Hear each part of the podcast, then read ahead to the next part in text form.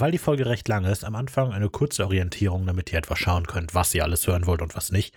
In der ersten etwa halben Stunde grooven Ricky und ich uns so ein bisschen erstmal ein. Also wir reden ganz knapp nochmal über die einzelnen Folgen, sprechen über unsere Rankings und über das Zitat der Woche. Und dann recht genau ab der halben Stunde Marke kommen wir zur eigentlichen Diskussion der Staffel. Wir beginnen dann mit den Fazits, die ihr uns zugeschickt habt und leiten dann über in Charakterdiskussion. Und ich denke, in diesem Teil gibt es auch tatsächlich einige interessante Sachen, die wir so erzählen, im Vergleich vielleicht zum der ersten Hälfte, in der wir erstmal ein bisschen Fuß fassen, damit wir einen Ausgangspunkt für eine Diskussion haben. So oder so, vielen Dank fürs Hören und bis dann.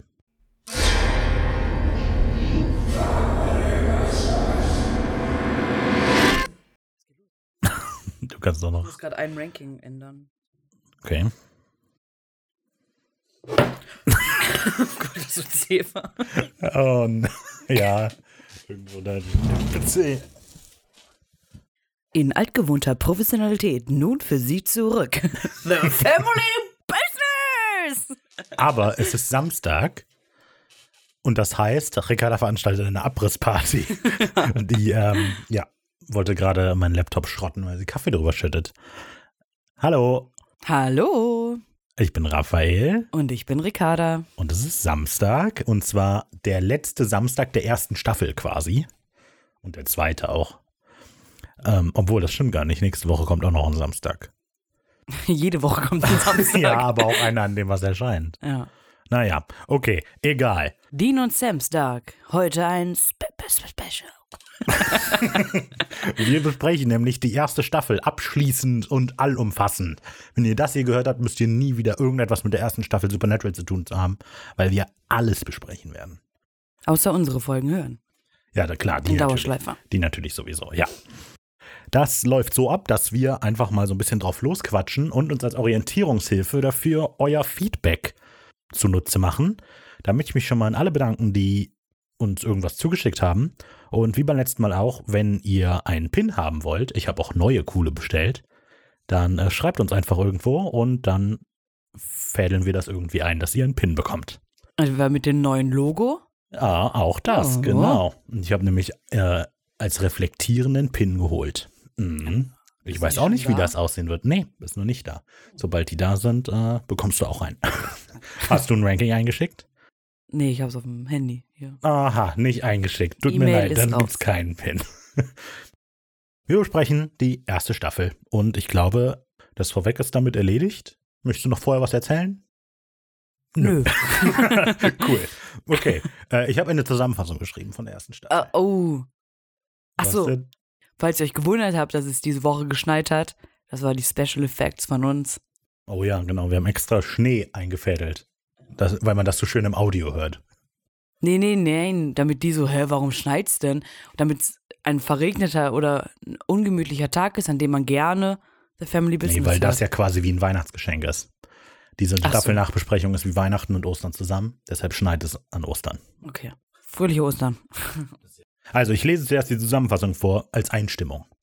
Sam und Dean Winchester hatten bei weitem keine normale Kindheit. Ihr Vater ist ein Jäger von paranormalen Wesen und Kreaturen, seit seine Frau durch eine unbekannte Macht sechs Monate nach der Geburt ihres zweiten Kindes getötet wurde. Hui, langer Satz. Für ihren Vater steht seitdem Rache und der Schutz seiner Söhne im Vordergrund, ungeachtet der emotionalen Belastung für die beiden. 20 Jahre später hat sich Sam aus dem Familiengeschäft zurückgezogen, wird aber abrupt wieder hineingezerrt, als Dean auf der Matte steht, weil ihr Vater spurlos verschwunden ist und seine Freundin auf die gleiche Weise stirbt wie seine Mutter. Da ist schon mal ein Fehler drin. Warum? Es sind 22 Jahre dran später. Ja, äh, grob. Oder 23? nee. Auf dem Weg zu ihrem Ziel arbeiten sich Sam und Dean einmal quer durch das ganze Land. Doch während sie links und rechts Geister, Monster, Dämonen und sogar Götter erledigen, wird klar, dass ihre Ziele nicht identisch sind.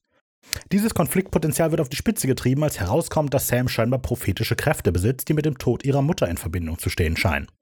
All das gerät ins Hintertreffen, als die beiden ihren Vater wiederfinden und feststellen müssen, dass nicht nur sie das Monster jener Nacht jagen, sondern es scheinbar auch sie.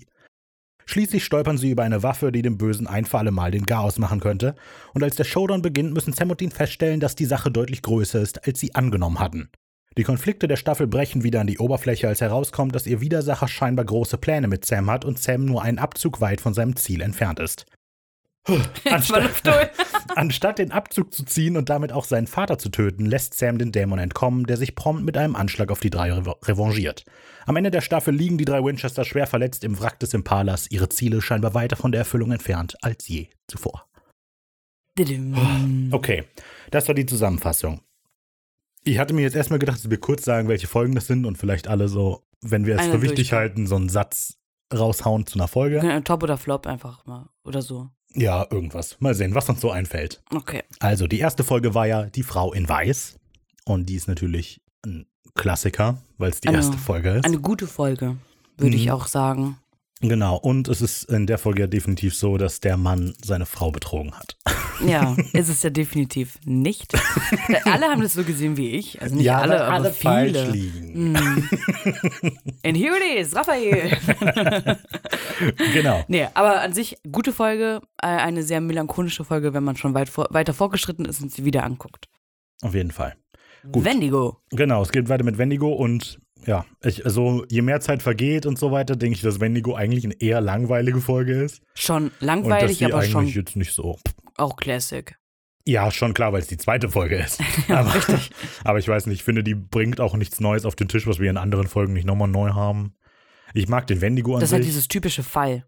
ja, schon. Naja, was auch immer. Dann kommt ja Favorit, Tod im Wasser. Aber das ist auch so, umso mehr Zeit verstreicht, umso. Weil wir haben uns voll dran aufgehalten, boah, die ist voll schlecht, noch fünf Folgen lang. Und jetzt umso mehr Zeit verstreicht, denke ich jetzt gar nicht mehr, dass die so schlecht ist. Ja, weil du sie nicht, nicht geguckt hast nochmal. Ne, also sie ist immer noch nicht gut, aber sie ist jetzt auch nicht übertrieben schlecht. Ich finde schon. Aber Hm, naja. gut. Ist auf jeden also ist eine Folge, die man skippen könnte, meiner Meinung nach auf jeden Fall. Ja, das Wenn man schon. Supernatural durchguckt, Tod im Wasser, die konnte man gut droppen. Ja. Naja. Die ist ein bisschen lächerlich halt wegen der ganzen Blues Clues Geschichte. Und Led Zeppelin ist cool. Dann geht's weiter mit Phantomreisende. Die erste Folge mit dem Dämon, die nichts mehr mit dem Dämon zu tun hat, wie sie später noch auftauchen werden. Ja. Ja, und das ist ja komisch. Ich mag die Folge, aber viele finden die auch nicht so toll. Ja, es ist so ein Zwischending. Ich kann verstehen, warum man sie nicht mag. Ich kann irgendwie ein bisschen verstehen, warum man sie mag.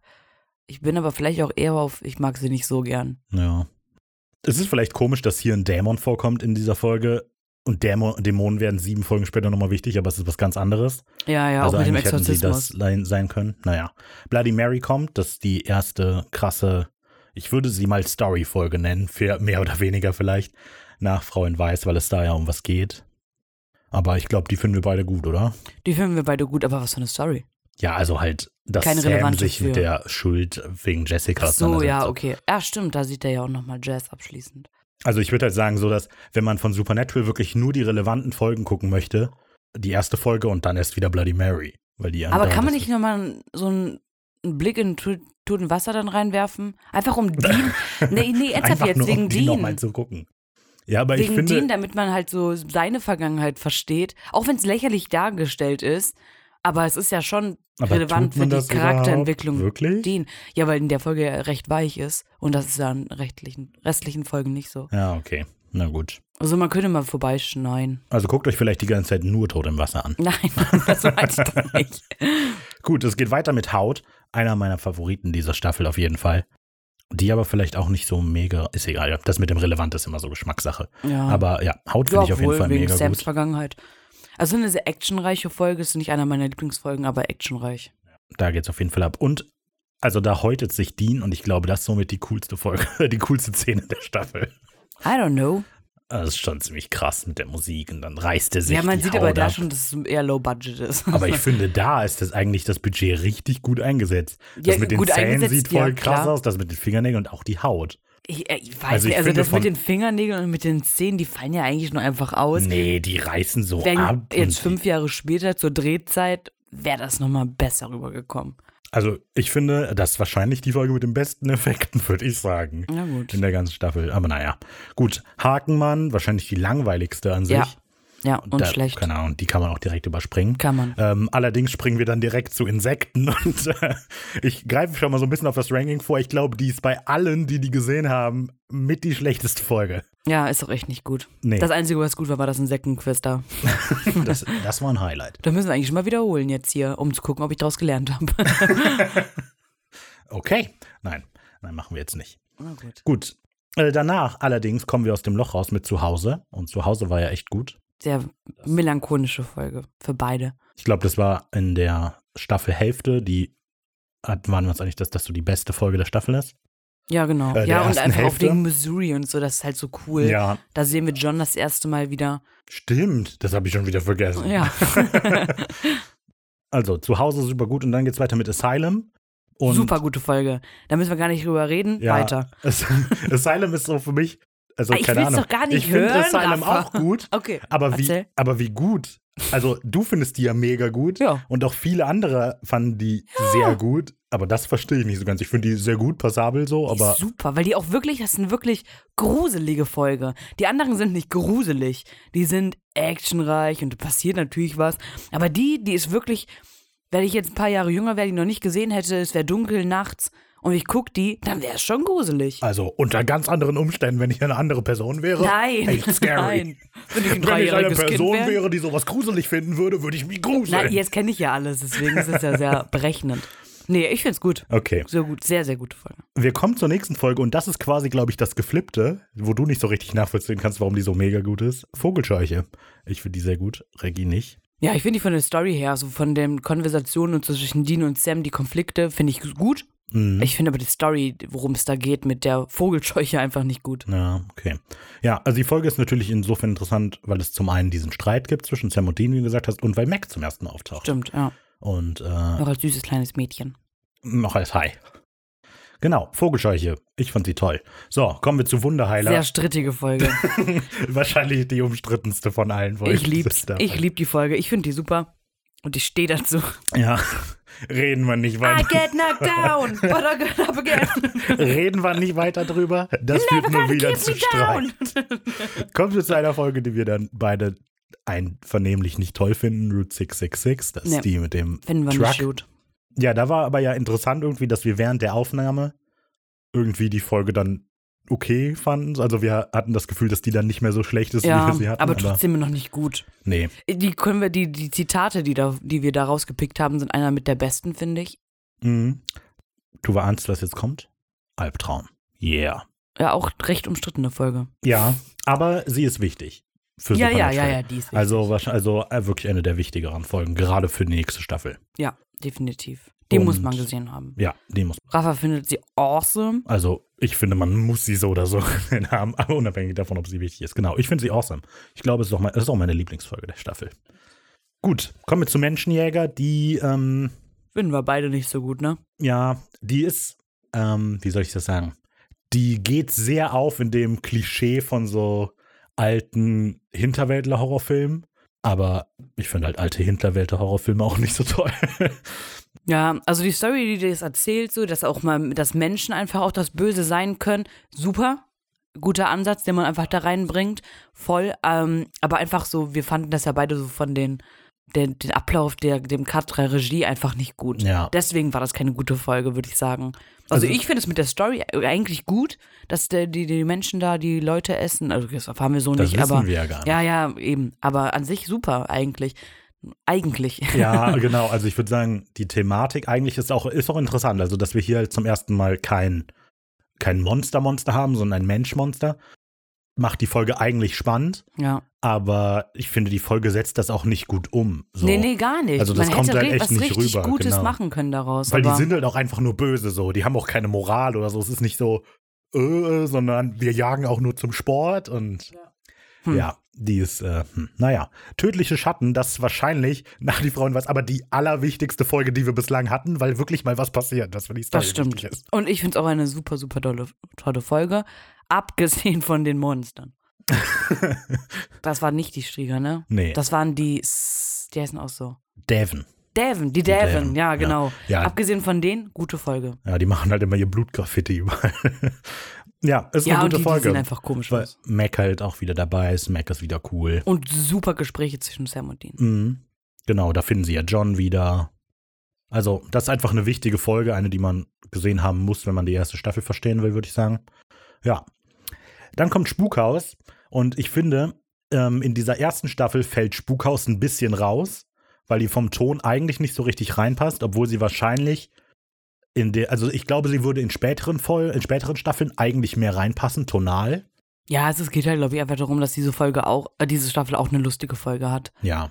Ja, Und damit haben wir es erfüllt mit Spukhaus. An sich ist sie auch witzig, ne? Muss man ja mal so ja, auch sagen. ganz gut. Ist keine überragende Folge, aber ist witzig, ja. Aber es ist gerade in der Folge, es ist, finde ich, so krass, wie sehr so Tode einfach nur ein Mittel zum Zweck sind für irgendwas. Weil Mhm. in dieser Folge stirbt ja eine Person. Aber ich hatte das in der Folgenbesprechung auch schon gesagt, sogar einer der Wikis vergisst das. Weil das so irrelevant ist, dass da eine stirbt. Ja. Und äh, das ist irgendwie so ein bisschen, hm, ich würde jetzt nicht sagen besorgniserregend, aber schon irgendwie verrückt, dass da einfach mal Das so nebenbei jemand stirbt und alle ignorieren das. Ja, gut, halt Supernatural, also mein Gott. Ja, ja, klar. Im Okay. Horrorfilm rege ich mich ja jetzt doch nicht auf, wenn jemand stirbt. Naja, die Ghostfacers. Ja, auch die dabei. noch nicht so heißen. Die noch nicht so heißen. Weiß, ich weiß. Ähm, eine Hexe kehrt zurück. Das ist ja die Flashback-Folge. Und das ist die viel wichtigere Folge für Dean in dieser Staffel. Ja, aber auch für Sam vielleicht. Ja, ja, klar. Also die Also Folge ist generell wichtig für alle, weil wir sehen, wie so die Kindheit normalerweise ist. Und, ähm, Und was, die, was die Kindheit aus den beiden gemacht hat und weil zu welchen verschiedenen Ansichten es die beiden getrieben hat. Mhm. Aber auch gute Folge und die Strigger ist Knüller. die Strigger ist, super. sehr lustig. Äh, aka Jim. aka Jimmy. Das Gemälde, die ist ja ja, gut. Power-Folge irgendwie. Keine Ahnung. Ich habe immer das Gefühl, dass die so, die ist schnell, die ist flott, die ist locker. Also Ist von gut, ist allen, von allen Folgen in dieser Staffel ist das so die, die man am ehesten so, ey, ich weiß nicht, Was? ich weiß nicht, wie ich das rüberbringen soll. Aber die hat so viel Energie. Ich weiß nicht. Die, die Folge könnte ich immer wieder gucken, so. Okay. Der Wundercolt, die Folge ist sehr wichtig für den Plot, Aber weil sie den Colt finden, aber echt nicht so toll. nee. Also auch von der Regie und so, ja. Ja, das ist die Folge, wo, sich, wo sie sich mit John endlich wieder zusammentun. Den Vampiren vor allem. Ja, und dann gibt's die Vampire. Was ja eigentlich auch cool ist, was die Vampire ja auch erzählen. So, yo, wir sind halt auch nur eine Familie. Das, was Luther erzählt, der ist ja auch sehr poetisch teilweise. Und ja, aber das ist ja gut. Das sind ja teilweise gute Ansatzpunkte, die auch noch später in Supernatural aufgegriffen werden. Das ist wieder sowas wie Menschenjäger. Man hätte was richtig Gutes draus machen können. Weil Vampire sind wichtig und der Wundercolt ist wichtig. Und wenn man beides in eine Folge packt, geht eins unter oder, oder wird schlecht. Mhm. Und genau das ist da einfach der Fall gewesen. Hätte man dann eine separate äh, Folge der Vampire gemacht, wäre das wahrscheinlich eine super Folge gewesen. Ja, du hast, du hast recht, da habe ich so nicht drüber nachgedacht. Aber eigentlich, Vampire sind so ikonisch, dass die in dieser Folge eigentlich nur sie die zweite Geige spielen. Wird Voll. eigentlich Vampir nicht Es gerecht. geht ja eigentlich nur um das Familienbild. Ja, Da, und dafür werden die Vampire vorgeschickt. So, ja, das schon, hm, naja. naja. Die letzten zwei Folgen. Die Erlösung, die definitiv bessere Hälfte des Finale. Nein, doch. Schlechtere. Ich bin mir. Du fandest die richtig scheiße. Nee, ich fand die. Die, die zweite Ja, Hälfte okay. fandest du richtig scheiße. Ja, die zweite. Wieder so, von der Regie. Wegen John. Wegen John, ja, genau, stimmt. Okay, na gut. Ist die erste Hälfte des Finales und dann kommt eben die zweite Teufelsfalle. Nostalgische Carry on my son Und pass auf, mir ist es Folge. eingefallen. Ich, Oh. Das kann man später wahrscheinlich, obwohl das besprechen wir gleich mit. Okay. Aber erinnere mich dran, dass ich noch was zur Teufelsfalle sagen muss, was mir in der Besprechung voll untergegangen ist. Gut. Das sind also die Folgen, um die es geht. Wollen wir direkt Zitat der Woche auflösen? Sollen wir hier vielleicht kurz noch über die letzte reden? Ach so, Da haben Klar. wir ja gar nicht. ja. Und die letzte Folge, die Teufelsfalle. Richtig. Gut. Nun, damit das nochmal. ja, das ist Ich hatte so den Namen übergangen. schon gesagt. Mal. Ja, da erinnere mich, dass ich was zur Teufelsfalle sage. Kommen wir Okay. zum Zitat der Woche. Okay. Ja, wollen wir Zitat der Woche dazu was erzählen? Ja, also können wir gerne. Also ich, Äh, äh, fühlst du dich schon bereit dazu? also, Willst du nochmal durchatmen? Soll ich den Taschentuch? nein, das ist vollkommen okay. Weil ich habe ja auch was gewonnen. Du Hm. hast das andere gewonnen. Also, das Zitat der Woche ist ja immer, Kommen wir zum Zitat der Woche. Finale. so, abschließend. Äh, Zitat der Staffel. Ja, aber zuerst mal zu, Worte zum Zitat der Woche. Also, weil das Zitat der Woche ist ja immer, was wir am Ende machen. Das heißt, wir über Social Media abstimmen. Beide von uns suchen eins raus. So. Und ähm, jetzt gerade machen wir auch das Zitat der Staffel und wir sind jetzt, also, während wir das hier aufnehmen, ist das Finale noch nicht abgestimmt. Aber ich schneide nachher noch kurz rein, wer das Finale gewonnen hat, wenn das Ergebnis da ist. Ähm, genau. Aber was man auf jeden Fall schon sagen kann, das Zitat der Staffel bekommt auf jeden Fall Ricky, denn die beiden Finalisten sind beide von Ricky. Aber um ihr einen Dämpfer zu geben, was die Anzahl an Gewinn und Verlust angeht in dieser Staffel, habe ich zwölfmal gewonnen und du nur zehnmal. Und wer hat am Ende gewonnen? Das ist doch jetzt Sag irrelevant. es. Sag es. Ricky hat das Zitat der Staffel Danke. und ich das Zitat der Uh, uh, Woche uh, gewonnen. Danke für euren Support. Ich danke meiner Mutter, meinem Friseur, meinen Hunden. Ja, aber die Ma konnte meistens gar nicht mit abstimmen. Das heißt, die Ich weiß, aber es war eine Dankesrede weiß an Menschen, die ich in meinem Leben danke. Ja. Weiter. Ja, wird aber kurzer. Okay. Ach so, nee, Genau, das war das. Ähm, ja, Zitat der Staffel folgt hier. Ich dachte, vielleicht werden wir ihn auf diese Weise los. Vielleicht. Vielleicht? Was, wenn du dich geirrt hättest? Hm. Dieser Gedanke ist mir gar nicht gekommen. Wow, wer hätte das gedacht? Ja, auch einer meiner Lieblingszitate. Gut, so, ich glaube, es macht Sinn, wenn wir mal über die Top 5 Vlogs reden, oder? Also, möchtest du raten, was meine Top 5 sind? Nicht in der richtigen Reihenfolge, aber welche drin sind. Okay. Naja, du hast ja eben schon ein paar gesagt. Hm, Ich vermute in deiner Top 5. Wir müssen ja ein bisschen an, mehr ankündigen hier. Okay, Top 5. Und Flop 5. Bo, bo, bo. Ich äh, denke, dass in deiner Top 5 drinne ist Albtraum, Korrekt, Home, korrekt, Haut, korrekt, Vogelscheuche, korrekt. last but not least, Wunderheil. Mm, da- das ist jetzt schwer. Poster da bewegt? Albtraum habe ich schon gesagt.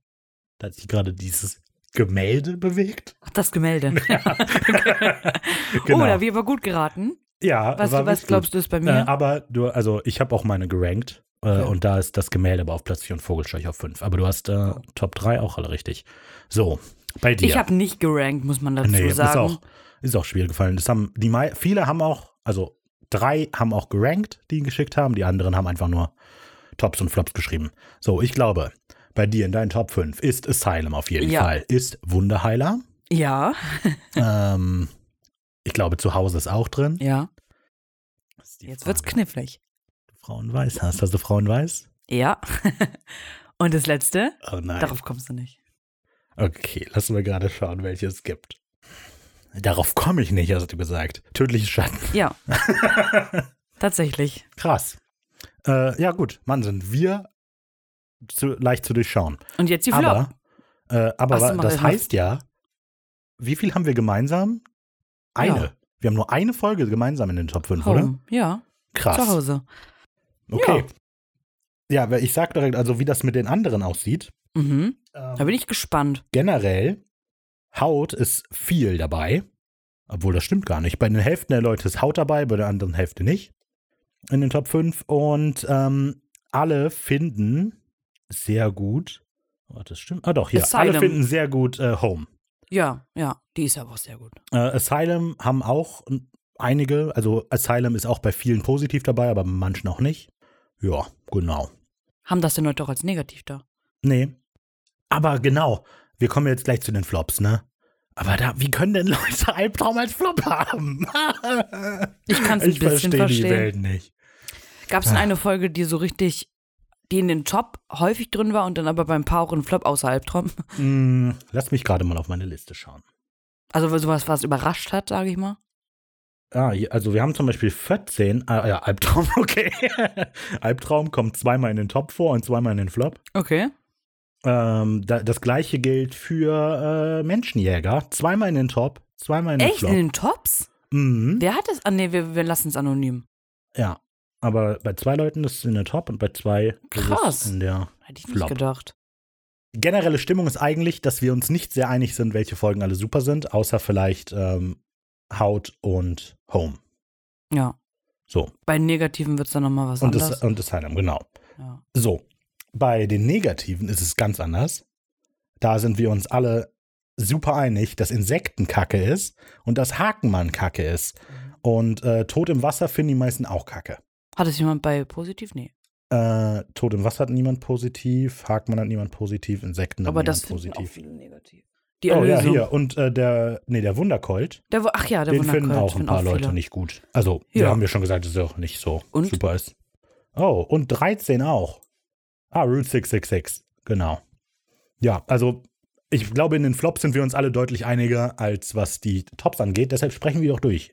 Aber gut, möchtest du raten, was meine Flops sind? Ich glaube, es wird easy. Ähm, Tod im Wasser, Mhm. Insekten, Mhm. Hakenmann, Mhm. Wunderjäger, äh, Wund Nein. Wunderheiler ist nicht. Wundercolt. Nein, auch nicht. Oh, oh, äh, ha Hakenmann, Ja. Route 66. Ja, eine fehlt noch. Oh, Menschenjäger. Genau.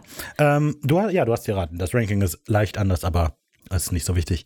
Ähm, was ich eben nicht gesagt habe, Wunderheiler, ne? Das ist so eine Folge, ich vergleiche das mal mit Star Wars Episode 3. Weil an sich ist die Folge gut, aber ich finde, die hätte viel mehr Potenzial und deshalb mag ich sie überhaupt nicht. Weißt du? Das ist so, wenn eine Folge scheiße, also noch nicht besser hätte werden können, meiner Meinung nach, dann ist mir die egal. Wenn eine Folge okay ist, aber meiner Meinung nach hätte viel besser sein können, bin ich mega angepisst auf die. Also deshalb war mein Missmut über Wunderheiler viel lauter als über Route 666 zum Beispiel, weil ich finde, Route 666 ist mit dem, was sie hatten, kann auch einfach nicht viel besser werden. Ja, aber Und ich Wunderheiler finde, hätte meiner Meinung nach viel besser werden können. ganz viele andere Folgen, wie wir eben ja schon besprochen hatten, die viel mehr Potenzial gehabt hätten. Und dann Wunderheiler da als Beispiel zu nehmen, finde ich, Aber ich finde, Wunderheiler hat am gerechtfertigt. meisten Potenzial finde ich nicht. allen. Ich finde, dass Wundercolt zum Beispiel viel mehr Potenzial gehabt hätte. Menschenjäger hätte viel mehr Potenzial gehabt. Nicht. Hm. Finde definitiv. Zum ja, Beispiel. ich weiß, keine Ahnung. Also bei Wunderheiler hatte ich halt das Gefühl, dass die, weil sie auch aufgegeben haben. Reden wir nicht wieder über Wunderheiler. Okay, Genau. ja. So, deine Flops Ja. sind ähm, Insekten, Tod im Wasser, Route 666, Hakenmann. Hm, ist es Menschenjäger? Nein. Ricarda sagt nein. Äh, ich meine, ich spüre nein. Sondern, aber doch nicht Albtraum. Das hast du doch nicht Nein. gemacht. Mhm. Gut, ich wollte schon sagen. Äh, Wundercolt? Ja, Na, okay. genau. Ja, damit sind wir ja d'accord mit den meisten genau. auf da sind jeden wir uns, Fall. also Tops sind ein bisschen zerstreuter, Flops sind, ähm, sind wir uns ja einig. Also, ja, aber ihr, interessant, dass man da so einen Nenner hat. Mhm, Finde ich auch. Und ich denke aber auch, also meine Flops, die ich habe, kann man alle skippen, ohne dass man irgendwas verpasst. Bei meine nicht. Und bei dir muss man den Wundercolt aber gesehen haben. Was mich jetzt interessieren würde, können die Zuschauer ja vielleicht mal schreiben in Die Zuschauer. Hallo an Ja. den TV-Gerät. ähm, äh, die Zuhörer. Wir schalten Staffel 2 in Farbe übrigens. Hier ist das erste deutsche Fernsehen. Nein. ähm, was mich interessieren würde, was die Zuhörer eventuell mal schreiben können, egal auf was für eine Weise, E-Mail, Discord, whatever, Instagram, mir egal. Mich würde einfach interessieren, eure Top- und Flop 5, sind die beeinflusst durch unsere Nacherzählung? Also unsere, ähm, nachdem ihr das gehört habt? Also hättet ihr gedacht, bevor ihr uns gehört habt, würdet ihr zum Beispiel Insekten oder so, als Beispiel jetzt, oder Tod im Wasser gut finden und nur dadurch, dass wir das, sage ich mal, analysiert haben oder ihr ja auch praktisch mit beim Hören und Gucken, ähm, hat euch das beeinflusst? Das würde mich interessieren. Weil ich glaube, dass ich mich definitiv davon, dass wir es nochmal durchgeguckt haben, beeinflusst habe.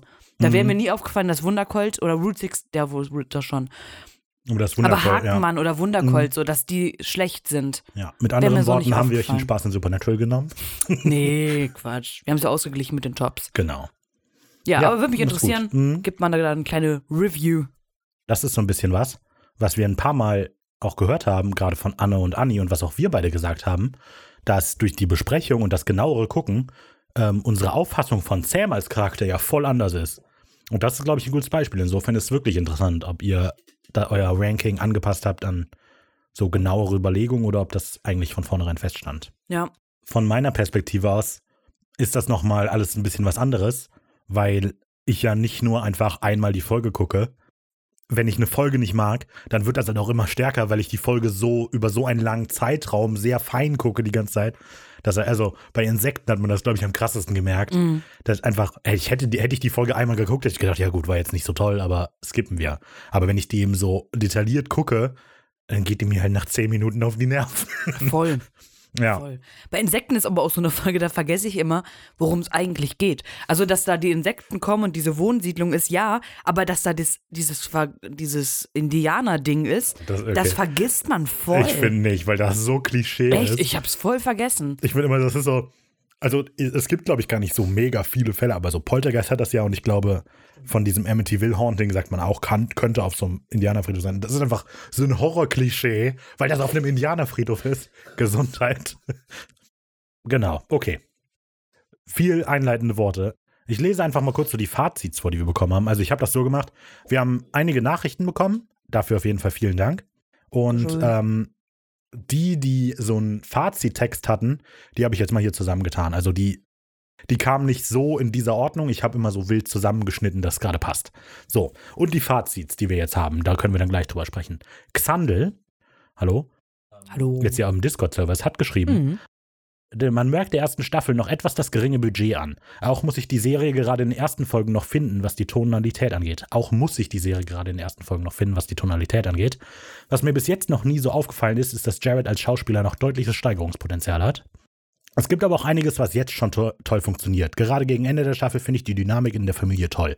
Mac ist ein toller Bösewicht, ansonsten fallen mir gerade die Episoden positiv auf, positiv auf, die die Welt größer machen.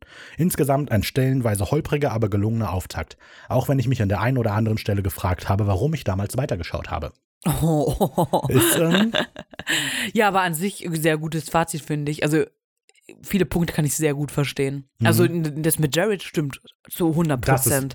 das Er, er behält seine. Eigenheiten, so diese Grimassen, die der manchmal macht, wo man nicht genau weiß, hat er Schmerzen oder findet er das und denkt er nach. So, das behält er ja bei, diesen Gesichtsausdruck. Er lernt ihn vielleicht besser einzusetzen, aber trotzdem behält er ihn bei. Ja. Ja, Und das mit dem Low Budget, das stimmt natürlich auch. Aber gut, Ich würde halt aber sagen, dass Supernatural nie so richtig High Budget ist. So, ich erinnere mich nie daran, dass ich einen Effekt mega geil fand oder so. also ich finde schon später mit so- äh, Spoiler Alert, den Engeln und so, finde ich ja, aber ich schon finde, geil, wenn die Flügel da so und dann ja, aber das die da. passiert ja auch voll selten. Also, Naja. also ich finde, also so Also es ab gibt der ein paar coole vierten Effekte, aber Staffel ich finde oder jetzt so, nicht so finde ich, High wird, Quality. wird das schon gut. Ja, Oder okay. mit den Leviathan später, mit den, wie die Monster aussehen. Ja, die Monster sind doch alle Menschen mit unterschiedlicher Augenfarbe. Na, nein, ich meine jetzt die, die nicht nur Dämonen, sondern die anderen. Ja, aber die sind letztlich auch alle Menschen mit Augenfarben. Da kommen wir dann ja später zu. Ja, ich, also ich, für mich war Supernatural noch nie so High Budget, aber naja. Hier fällt es jetzt natürlich nochmal auf, weil gerade die erste Staffel halt 15 Jahre alt ist. So, ne? Ja, muss man sich mal reinziehen. Ja. 15 Jahre. Okay, ähm, bevor wir weiter im Detail gehen, lese ich die anderen auch noch vor. Anna hat geschrieben, die Staffel bietet einfach alles. Spannung, Humor, Grusel und eine tolle Chemie zwischen den Darstellern. Man merkt, dass die Serie echt Potenzial hat und man hat einfach Lust auf mehr. Der Humor ist in der ersten Staffel noch etwas im Hintergrund. Ich meine damit, dass der Humor für mich meist ganz natürlich rüberkommt. In manchen Serien ist das eher gestellt, so nach dem Motto, jetzt kommt mal was Lustiges. Die Folge Spukhaus geht schon so in die richtige Richtung der Folgen, die noch kommen, bei denen der Humor im Vordergrund steht und die etwas von und die sowas von kreativ und abgedreht sind, was kaum eine andere Serie, die ich bisher gesehen habe, geschafft hat. Mhm. Sie sagt außer vielleicht Brooklyn Nine-Nine, ist aber auch eine reine Comedy. Nice. Ich mag Supernatural, es ist für mich keine 0815-Serie, auch wenn sich dies in den späteren Staffeln noch stärker zeigt als in Staffel 1. Es ist ein guter Start. Am Ende der ersten Staffel will man einfach wissen, wie es weitergeht. Wie geht es den drei Winchesters nach dem Unfall? Was hat das Gelb, was hatte der gelbäugige Dä. Was hat der gelbäugige Dämon mit Sam vor? Was ist sein Plan? Das erste mit diesem Humorschiene und so sehe ich genauso, ähm, dass diesen Humor, der rübergebracht wird, einfach sehr natürlich auch wirkt. Und die, weil ich finde, Jared und Jensen einfach von Anfang an sehr gut harmonieren. Ja, das stimmt. Und wäre das jetzt jemand anders geworden, keine Ahnung, wer jetzt äh, James Franco oder so, weiß ich nicht, ja, und Jared Padalecki oder so, würde nicht so harmonieren. Jensen und Jared sind einfach so harmonisch miteinander, dass es so natürlich wirkt und auch die, die, die Witze einfach ja. wirklich äh, ja, authentisch wirken so. Mhm. Die sind vielleicht noch nicht so mega eingegroovt, auch was das Skript angeht. Also, also so ein paar Mal wirkt das noch gestellt und es kommt noch nicht so oft durch. Aber es ist auf jeden Fall eine gute Basis und du hast vollkommen recht, dass also ähm, Jared und Jensen so als Bruderpaar ähm, einfach super Chemie. Ja. Die bringen das super rüber. Voll. Gut, und dann haben wir noch von Anni ein Fazit gekriegt, bevor wir mal über unsere reden. Mein Staffelresümee. Resümee. Resümee. Resümee. Resümee. Resümee. Resümee. Mein Staffelresümee. Resü Re mein Staffelresümee. Warte, ich tu meine Stimme runter und du schneidest einfach über deine. Resümee. Resümee. mein Staffel. Resümee. Wir hatten ja schon zu Podcastbeginn mal die Diskussion, dass es schwierig ist, Außenstehende von der Serie zu begeistern und klarzumachen, worin nun die Faszination besteht. Unterm Strich liegt das vor allem auch daran, dass wir kein eindeutiges Genre haben und die Serie sich im Laufe der 15 Staffeln vor allem auch mit der Verbindung von Cast untereinander sowie die Verbindung zwischen Fandom und Cast so entwickelt hat, dass man ihr auch ihre Schwächen, die teilweise auch mal eine ganze Staffel überdauern können, verzeiht. Ich finde, Staffel 1 macht hier erstmal vieles aus, was mir in der Serie einfach gefällt.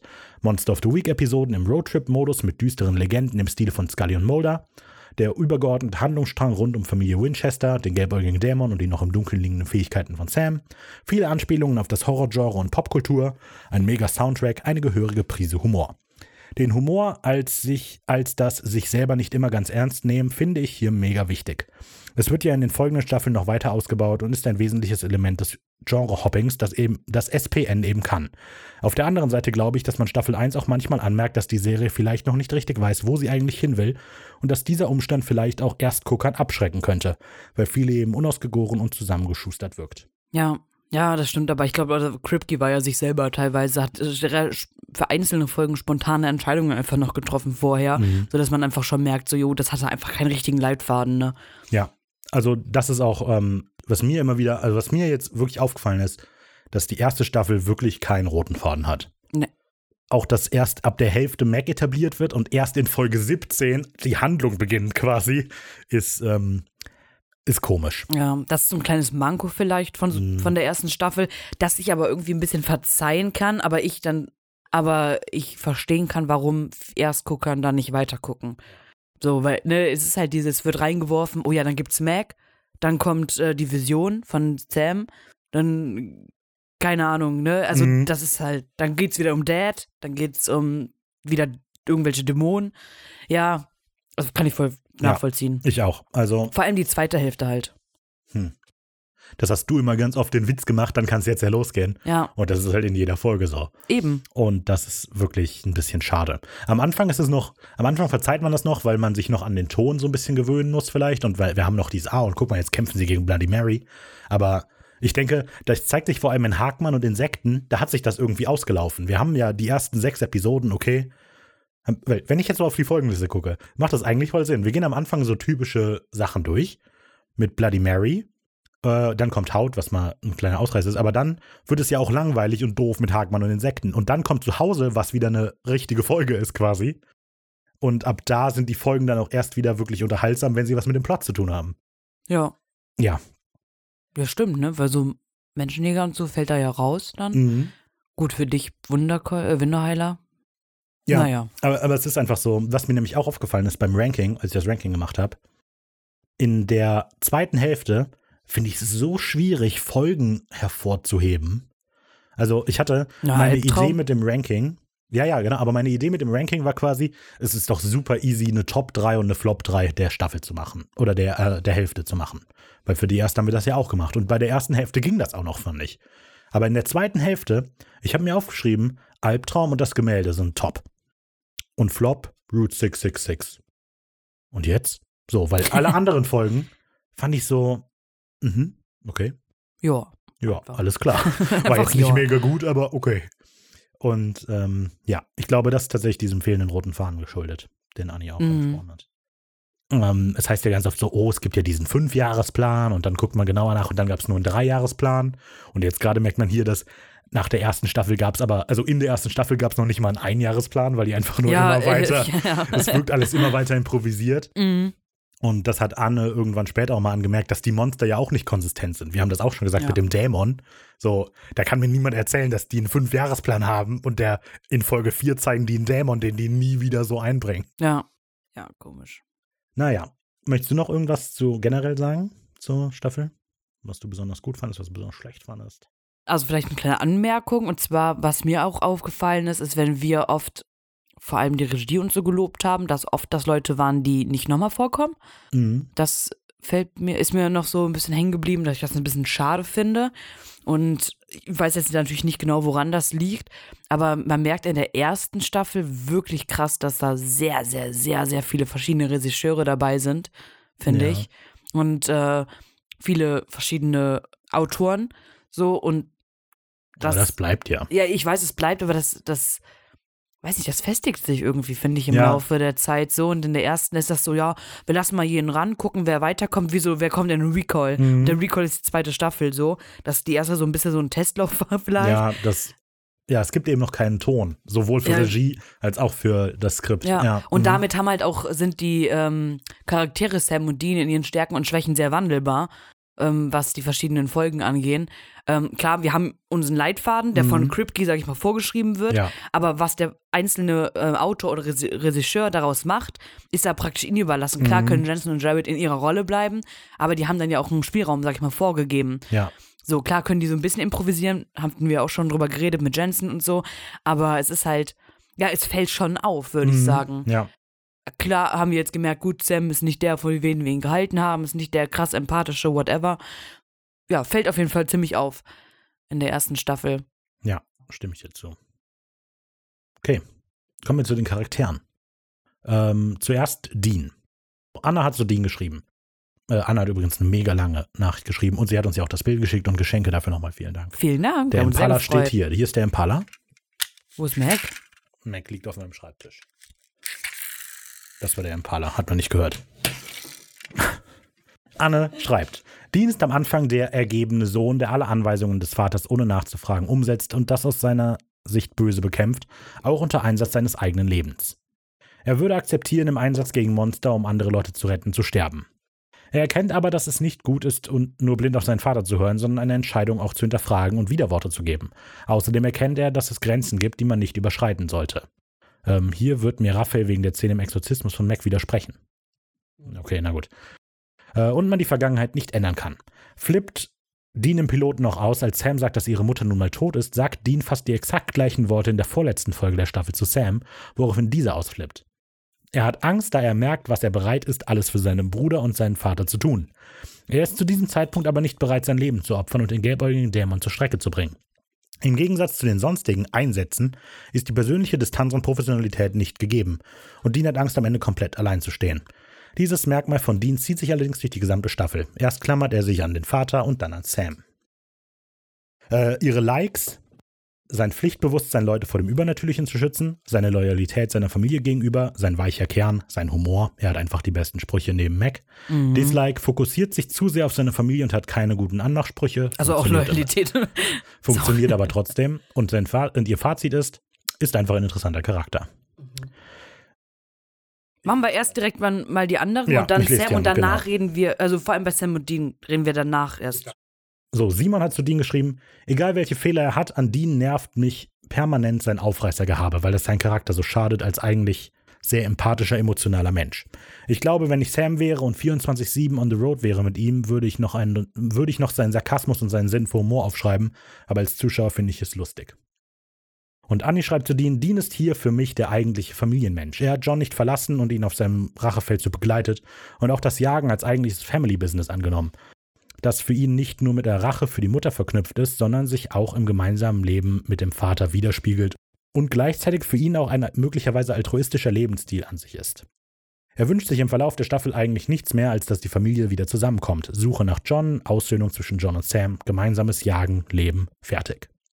Das das zu dienen. Also, ich erstmal fange ich an. Ich stimme Simon voll zu, dass mich das Aufreißergehabe mega nervt und ich stimme auch zu, dass das überhaupt nicht zum Charakter sonst passt. Also, doch, also es passt insofern, dass es halt quasi dieser oberflächliche Schutzfilm ist, den er hat. Aber das nervt mich auch total. Und ähm, es macht es schwer, Dean besonders zu mögen, so wie krass der Leute halt so als Wegwerfgut betrachtet. Nur weil er ein Aufreißer ist. Ja, aber Ja, ich wollte gerade sagen, ich kann euch da irgendwie verstehen, muss ich sagen, tue ich nicht. Weil ich finde, also klar, wie, wir, wie du auch schon gesagt hast, gehört zu diesem oberflächlichen Schutz einfach, den er sich ja selber als Barriere aufbaut. Und also auf der anderen Seite, klar, er macht seine Sprüche, aber an sich, oder er versucht es oft, sich mal Leute aufzureißen, aber er, wir merken ja jetzt nicht, dass er wirklich da, da Erfolg mit hat. Und also es, es ist schon sehr stark impliziert. Nee, finde ich nicht. Also ich finde, das finde ich nicht. Einmal, glaube ich. Naja, egal, auf jeden Fall finde ich, dass das wirklich einfach zum Charakter gehört und vor allem zur Charakterentwicklung und eine Charakterentwicklung nicht innerhalb dieser Staffel, aber innerhalb der Serie. Weil wenn du dir den in, ne, also in den nächsten Staffeln anguckst und dann rückblickend auf die erste, oh ja, der war voll der Aufreißer. Also, hm, Also ich finde, Ich der finde, das bleibt halt durchgängig ein Aufreißer. Also ich finde, das gehört dazu und ich finde es auch echt nicht schlecht. Und nicht äh, kein, kein Minuspunkt an ihn, weil da merkt man, also ich finde an den Szenen, wo er halt auch einfach die, den versucht aufzureißen, merkt man auch so seinen fehlenden Sinn für menschliche Interaktion. So ein bisschen. Und das formt ja den Charakter wiederum. Ja, ich weiß nicht mal, wie ich das ausdrücken soll, aber ich finde, das gehört definitiv zu Dean dazu. Und ich finde einfach, das macht auch nochmal, vor allem jetzt in der ersten Staffel, bewusst, was für eine Diskrepanz es zwischen den beiden Charakteren gibt. Und um das zu unterstreichen, ist halt dieses Image dann halt da. Ja, also also ich, ich stimme dir insofern zu, dass das natürlich das ist ein Teil von Dean und ich denke, man kann ihn auch irgendwie rechtfertigen so. Also man muss halt denken, Dean ist aufgewachsen und war quasi nie länger als einen Monat oder so in einer Stadt oder Ja, vielleicht mal genau. so. Das heißt, dass Er kennt's auch muss nicht ja, anders. Ja, aber da, also er muss ja für sich als Schutzreflex quasi schon andere Leute nicht an sich ranlassen so ähm, und die eher als andere Menschen betrachten, anstatt die eben jetzt konkret emotionale Verbindungen einzugehen, weil er die verloren hätte sonst. Insofern macht das natürlich Sinn, dass das Ganze so ist. Aber ich denke, der Dislike ist halt trotzdem, wenn ich Dean jetzt, sage ich mal, privat kennen würde, würde mich das mega an den Nerven und ist schon hart. Es macht, also man kann das rechtfertigen. Und es ist natürlich, das Ganze wird ja kontrastiert dadurch, dass Dean aber ja der ist, der letztlich Leute retten will. Der, also, weil Dean ist es ja Aber das zeigt doch die Charakterentwicklung dann. Dass er sich selber, dass es, er selber praktisch ja merkt, dass es da so einen, einen Zwiespalt gibt zwischen ich will Menschen helfen das, und beschützen von dem Bösen und auf der anderen Seite bin ich böse, indem ich Mädels verarsche. Ja. Äh, Aber wie, das ist ja keine Charakterentwicklung, ich weiß nicht. Ja, Also ich finde, das ist ein interessanter Aspekt von Dean, weil er eben Leute so auf Distanz hält und die eher so als, ne? Und gleichzeitig rettet er die, aber, und das ist ihm sehr wichtig, dass er andere rettet und denen ein normales Leben ermöglicht. aber das eine ist ja dein Job, das andere ist das Private. Ja, aber das Ding ist ja, dass das bei Dean eben nicht nur der Job ist so. Also, weil ich habe das Gefühl eben, dass für Dean es letztlich wichtig ist, dass er Leuten hilft. Also so die, für Dean die zwei wichtigsten Sachen sind seine Familie und Leuten zu helfen, weil er das als seine Aufgabe ansieht. Und das haben die anderen Charaktere so nicht. Deshalb ist es eben bei Dean so ein krasser Gegensatz, dass er auf der einen Seite halt, ey, hier, ich bin Fernsehproduzent, kommt doch mal mit, ich krieg eine Rolle für euch. Ja, mein Gott, das wird dann, ist ja nur so mal eine Szene. Also ich Aber finde das. ist doch, aber Dean hat doch immer wieder so Passagen, in denen er eine Frau ist jetzt quasi mal gerade eine Ablenkung und nicht ein echtes, ein echter Mensch so. Er ist halt auch in dem Sinne halt so ein typischer Mann einfach. Also so ein Klischee-Mann, meine ich jetzt. Und das finde ich, das ist kein, also das ist jetzt kein Manko. Weil ganz ehrlich, vor allem jetzt gegen Ende der Staffel, ist er einfach, also Dean, würde ich generell sagen, ist der sensiblere von den beiden. Ja. Und äh, was der dafür tut oder tun würde, damit Sarah und Sam sich wiedersehen. Das würde ja ein, ein Klischee-Aufreißer ja nicht machen. Nee, nein. Und da sieht man, dass es diese Fassade ist und diese ja, ja, Entwicklung. das habe ich ja auch gesagt. Also, Ja, dann ist es ich doch würde kein aber ja Manko. nicht sagen, da, doch klar. Aber man braucht doch, nee, Klar, guck mal, wenn ich dich jetzt ohrfeige, ist doch erstmal egal, warum ich das mache. Es ist Aber doch erstmal ein Arschloch-Move. natürlich, aber um, um das Resultat zu würdigen, sprich bei im Falle von Dean praktisch, dass er diese Sensibilität Sam mit Sam und Sarah oder was auch immer, ähm, damit die erst erkannt wird, muss man doch einen Negativanfang haben, um den Fortschritt zu sehen. Aber- Wenn er die ganze Zeit der Sensibelchen wäre, dann wäre es ja kein, oh, der hat sich entwickelt. Nee, aber du verstehst es nicht. Das, das Ding ist, ich finde eben nicht, dass Dean sich da irgendwie entwickelt. Er hat das immer. Er ist auf der einen Seite gerade Sam gegenüber sehr sensibel, auf der anderen Seite halt Frauen gegenüber voll nicht. aber am Ende weil, ja auch Frauen gegenüber. Aber nee, weil er möchte doch das langfristige Glück aber von Sam, Sam- nicht von Sarah. Es geht, also auch bei Sarah geht es Dean doch um Impliziert Sam und nicht doch. um Sarah. Jo. Und die gleiche Folge übrigens, wie die mit Sarah, ist die, wo er in der Bar ist und so tut, als sei er TV-Produzent, um zwei Mädchen aufzureißen. Juhu, aber genau das ist das doch. Da er fängt negativ an und man kann das Gute nur würdigen, weil es den Kontrast gibt. Was ist denn die, der, wo ist Das denn ist die einfach nur- Charakterentwicklung? Ja, warum? Ja, weil er vom Arschloch zum Sensibelchen dann Was wird. aber, also das Sensibelchen ist er aber ja die ganze Zeit schon. Also auch in Wendigo ist es ihm ja wichtig, dass er, auch in Wendigo ist es ihm ja wichtig, dass er die Leute rettet.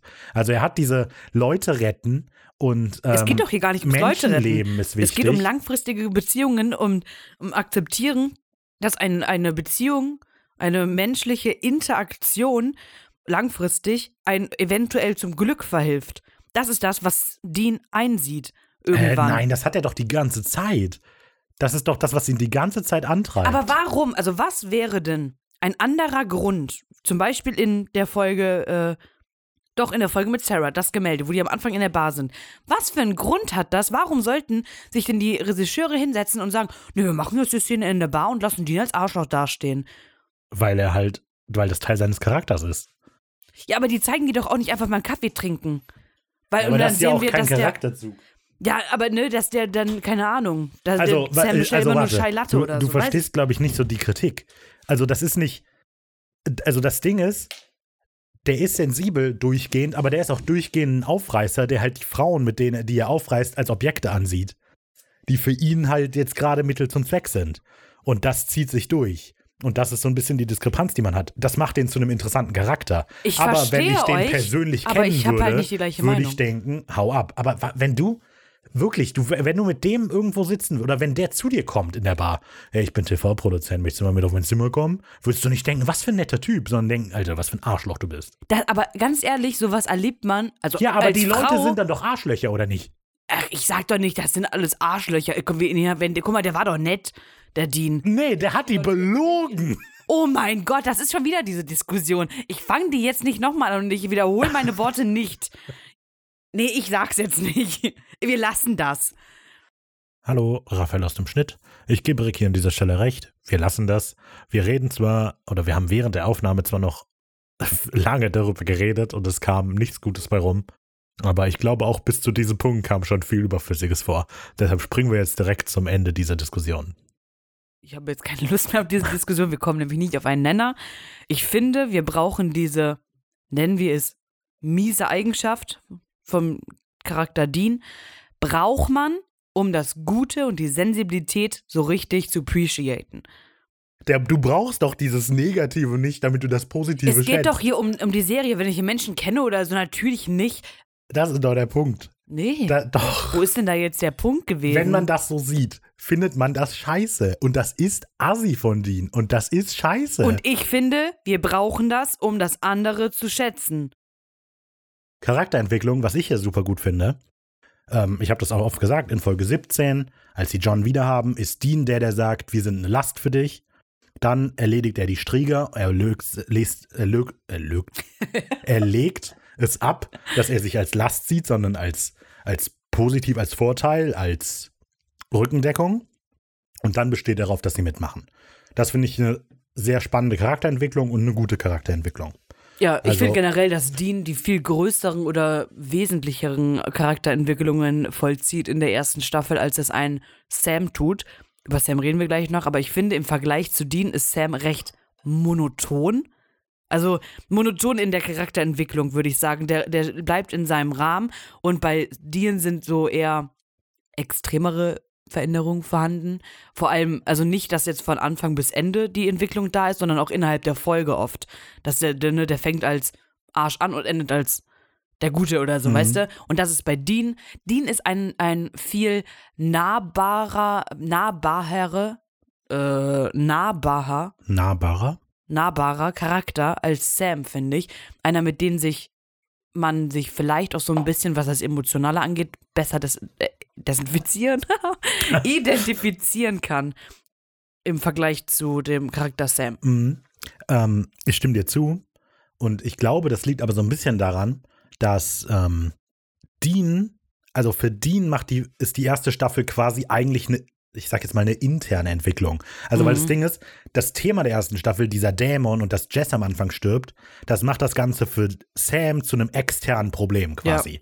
Also Sam, ich, blöd gesagt, wir reden ja jetzt über Sam, das leitet vielleicht gut über, aber Sam muss sich primär mit dem Außen auseinandersetzen und nicht so viel mit sich selber. Genau. Während Dean, für Dean ist es wichtig, dass er John findet, weniger, dass sie den Dämon finden. Und deshalb hat Dean viel mehr Zeit, intern irgendwas rauszufinden. Und das ist ja tatsächlich die meisten Folgen, in denen es um Charaktere geht, gehen eigentlich um Dean. Ja, so unterschwellig gehen die ja meistens um Dean. Mhm. Äh, wird zwar in your face was ganz anderes vorgesetzt, aber im, im Hintergrund läuft immer die Entwicklung von Dean. Ja. So. Also ich will jetzt nicht sagen, die erste Staffel ist eine Dean oder eine Sam-Staffel. Ja. Ich finde, es geht einfach um die Familie, um alles. Also ich würde schon sagen, das ist eigentlich eine Sam-Staffel, aber die meiste Entwicklung macht Dean. Ja, def ja definitiv. Ja. Ähm, weil Sam aber so überwältigt ist mit allem drumrum, dass er vielleicht noch nicht wirklich die Möglichkeit hat dafür. Ja, obwohl gegen Ende macht das ja. Okay, ich denke, es gibt noch sehr viel zu Dean zu sagen, aber ich glaube, das ist alles eher in Relation zu Sam und John. Und deshalb sollten wir vielleicht erst über Sam reden, ähm, bevor wir darauf weiter eingehen. Anne schreibt zu Sam. Sam ist die ganze erste Staffel davon getrieben, den Vater zu finden und Rache an dem Ding zu nehmen, was Jessica getötet hat. Und dann wieder sein Leben lenken zu können oder bei dem Versuch, den Dämon retten, äh, zu töten, zu sterben. Erst in der vorletzten und vor allem in der letzten Folge der Staffel ändert er seine Einstellung. Die Idee von Ricky, dass Sam nur nicht schießt, dass da Dean dabei ist, kann ich auch gut nachvollziehen und wäre damit auch möglich. Und er schießt seinen Vater nicht, als dieser von dem gelbäugigen Dämon besessen ist. Dieser Sinneswandel passiert aus meiner Sicht etwas plötzlich. Ansonsten habe ich zu Sam nicht viel zu sagen, außer dass er für mich in der ersten Staffel meist unsympathisch rüberkommt. Like, er kann gut recherchieren und erkennt Zusammenhänge. Er kann gut auf Menschen eingehen, wenn er will und nicht zu beleidigt oder zu sehr auf Rache aus ist. Dislike, egoistisch, hält sich für etwas Besonderes und ist schnell beleidigt. Fazit, wirkt in dieser Staffel unsympathischer und nervt manchmal. Simon schreibt, Sam will einfach zu sehr special sein und ich habe oft das Gefühl, dass er seine Prioritäten nicht richtig klärt und darum streiten Sam und Dean immer über die Jagd und den Gelbäugigen. Dafür ist er stets bemüht so ein Lachsmiley. Nein, dafür ist er tatsächlich ein sehr guter Jäger mit guten Rechercheskills und kann auch stark und auch starkem Ehrgeiz, wenn es um die Hauptquest geht. Und Annie schreibt, Sam selbst hat sich verständlicherweise von der Familie und der ihm zugeschriebenen kleiner Bruder Opferrolle emanzipiert und ein eigenes Leben anfangen wollen. Das, was in der Staffel oft negativ rüberkommt, ist ein bisschen Sams mangelnde Selbstreflexion, da er oft egozentrisch denkt und beispielsweise gar nicht sieht, wie Dean leidet unter den Fehlern der Familie, unter den Streit zwischen John und Sam etc. Auf der anderen Seite kann Sam hier auch nicht in die Verantwortung für das Seelenheil seines erwachsenen Bruders oder gar seines Vaters gezogen werden. Unsensibel ist das Verhalten jedoch trotzdem häufig. Seine Entwicklung weg von Rache hin zur Familie inklusive eigenem inneren Kampf war dann wohl das Hauptthema im übergeordneten Handlungsstrang der Staffel. Okay, also Sam, ich hatte es schon gesagt, ich glaube, dass für Sam ist das Ganze viel mehr ein externes Problem und deshalb geht sein Charakter an sich so ein bisschen unter. Aber, was auf jeden Fall hier ja auch gesagt wurde, Sam ist sehr selbstfokussiert. Und ich ja. glaube, was aber auch, was da so ein bisschen mitschwingt, ist, dass das halt sehr viel Überlebensschuld ist, die er hat. Gerade Jessica gegenüber. Aber er denkt halt, ich hätte es verhindern können, warum sind die tot, warum ich nicht. Und, ja, vor allem ähm, auch, der fängt ja schon an mit, äh, der Gelbäuge wollte mich. Ja, ja, und genau. Deswegen ist Mom tot, alle anderen. Das macht das Ganze nochmal so ein bisschen nachvollziehbarer. Es ist halt wieder sowas wie mit Dean. Das würde mich einfach nerven, wenn ich mit dem zusammen bin. Aber ich finde, es macht Sinn mit dem, was wir wissen, dass das so ist. Also, ähm, Klar. Eben auch da, also auch in Albtraum gerade, dass Max dann stirbt und dass Sam, ähm, Sam dafür die Schuld auf sich selber nimmt, das zeigt das auch wieder so. Der kann halt letztlich nicht viel machen in der Situation, aber er gibt sich halt trotzdem die Schuld dafür. Und das zieht sich durch. Aber generell ist Sam halt mit allem Möglichen überwältigt. Also, wenn man mal denkt, was Sam in dieser Staffel passiert versus das, was Dean in dieser Staffel passiert, ist es halt schon ziemlich krass. Ja. Ein guter Punkt fand ich das mit denen, dass er selber seine Prioritäten nicht klar hat. Mhm. Und das finde ich äh, genauso. Und ich finde, das beschreibt ihn eigentlich so mit am besten. Sam ist ein Charakter, der sich gerne profiliert oder gerne Anerkennung hat ähm, oder Bestätigung auch für sich selber. Nicht, dass er es von anderen kriegt, sondern, obwohl teils auch, ne, aber dass er selber sich als was Gutes, Besonderes, ich mache was Gutes sehen möchte. Und das fängt damit an mit, ja, äh, ich äh, muss Jess Mörder finden, mhm. ne? Das wandelt sich ja auch zu, ich muss finden, wer, äh, ich muss John finden und ich muss das Böse generell finden, damit das nicht anderen passiert. Genau, dann äh, hinüber zu, äh, oh, ich habe besondere Fähigkeiten. Und äh, das wird ja immer wieder getriggert von dem, oh, ich bin ein guter Jäger. Vielleicht soll ich das ja doch machen. Mhm. Und gibt ihnen dann unterschiedliche Signale, warum es ja öfter zum Streit dann auch kommt, der ja einfach resultiert aus diesen verschiedenen Ansichten und vermeintlichen Prioritäten, die Sam vertritt. Aber ja, also das ist ja, der wird immer so gereizt von, er sieht selber, dass er ein guter Jäger ist, was er ja auch einfach ist, muss man ja, ja sagen. Er kann gut recherchieren, er weiß mit Waffen umzugehen, der kann viel behalten, kann alles Mögliche, ja. Ähm, das merkt er ja selber und dadurch bekommt er ja auch eine Art Anerkennung und dadurch ist er so ein bisschen getriggert, glaube ich. Mhm. Weil das wird irgendwann ja gar nicht mehr in Frage gestellt. Ja, das, das ist generell, was an Sam interessant ist, ist, dass er so hart versucht, nicht das Leben zu führen, das sein Vater für ihn, ja, ja. Da, für ihn geebnet hat. Halt. Ich sag, ne, dass er selber wütend auf sich ist, wenn er gut darin ist oder so. Also, weil ich finde, schon in der ersten Folge haben wir das ja. Aber das ist so eine aufgespielte Wut, finde ich. Ja, aber ich, also ich überlege halt, also wir sehen in der ersten Folge direkt, hat er mega schnell schaltet er und denkt, dann fahre ich in das Haus rein. So. Und das ist einfach ein Instinkt, den der hat als Jäger. Und ich glaube, Sam ist es aber so wichtig, dass er seinen eigenen Weg geht und nicht das, was Papa sagt, so der Blöde. Aus Trotz einfach. Genau, aus Trotz. Trotz. So, dass er so diesen Teil krass ablehnt von sich, obwohl er das eigentlich irgendwie ist. Weißt du, was ich meine? Ja, ich glaube, ja, ich habe ja. Quatsch geredet. Nee, das habe Okay. ich schon verstanden. Gut. Ja, voll. Und das ist halt, äh, ja, sein persönlicher Kampf, den er da irgendwie mit Mhm. sich führt. Gar nicht das, was er uns immer, glaube ich, zu glauben versucht. Ja, zu glauben, scheinen versucht, so. Ja. So, genau. Und ich glaube, dass das, also dass dieser Aspekt, dass er eben sein eigener Mensch sein möchte. Okay, Rick hat das sehr von Curtis abgelenkt. Dieser Aspekt von Sam, dass er eben um alles in der Welt sein eigener Mensch sein möchte, macht mega viel davon aus, dass er so unsympathisch und egoistisch wirkt. Ähm, also klar, das ist ein letztlich ein egoistisches Motiv so. Ich, ne, ich will aber hier lieber ich selbst sein, so, ne? Aber. Na, das ah, wurde doch schon das impliziert genau ja, das. ja, genau. Es ist Egoismus, ja. Ich will ich selber sein, heißt Egoismus. Ja, okay. Ähm, aber ich denke, das ist nicht darauf zurückzuführen, dass Sam wirklich denkt, dass er der wichtigste Mensch aller Zeiten ist. Sondern ich glaube, dass das, schon. also eigentlich, Sam ist ja mega wichtig, so, weißt du? Er lässt es aber auch jedem spüren. Tut er? Also, er, darüber haben wir doch in der Staffel die ganze Zeit geredet, dass er immer alles auf sich bezieht. Also er gibt sich für viele Sachen selber die Schuld. Ja. Aber ich weiß nicht, das, also das zeigt, zeugt für mich eher vom Gegenteil von diesem Egoismus, den wir ihnen vorwerfen. So fast dieses narzisstische, so ich bin das Wichtige, guckt mich an. So, ich finde das ist eher das Gegenteil.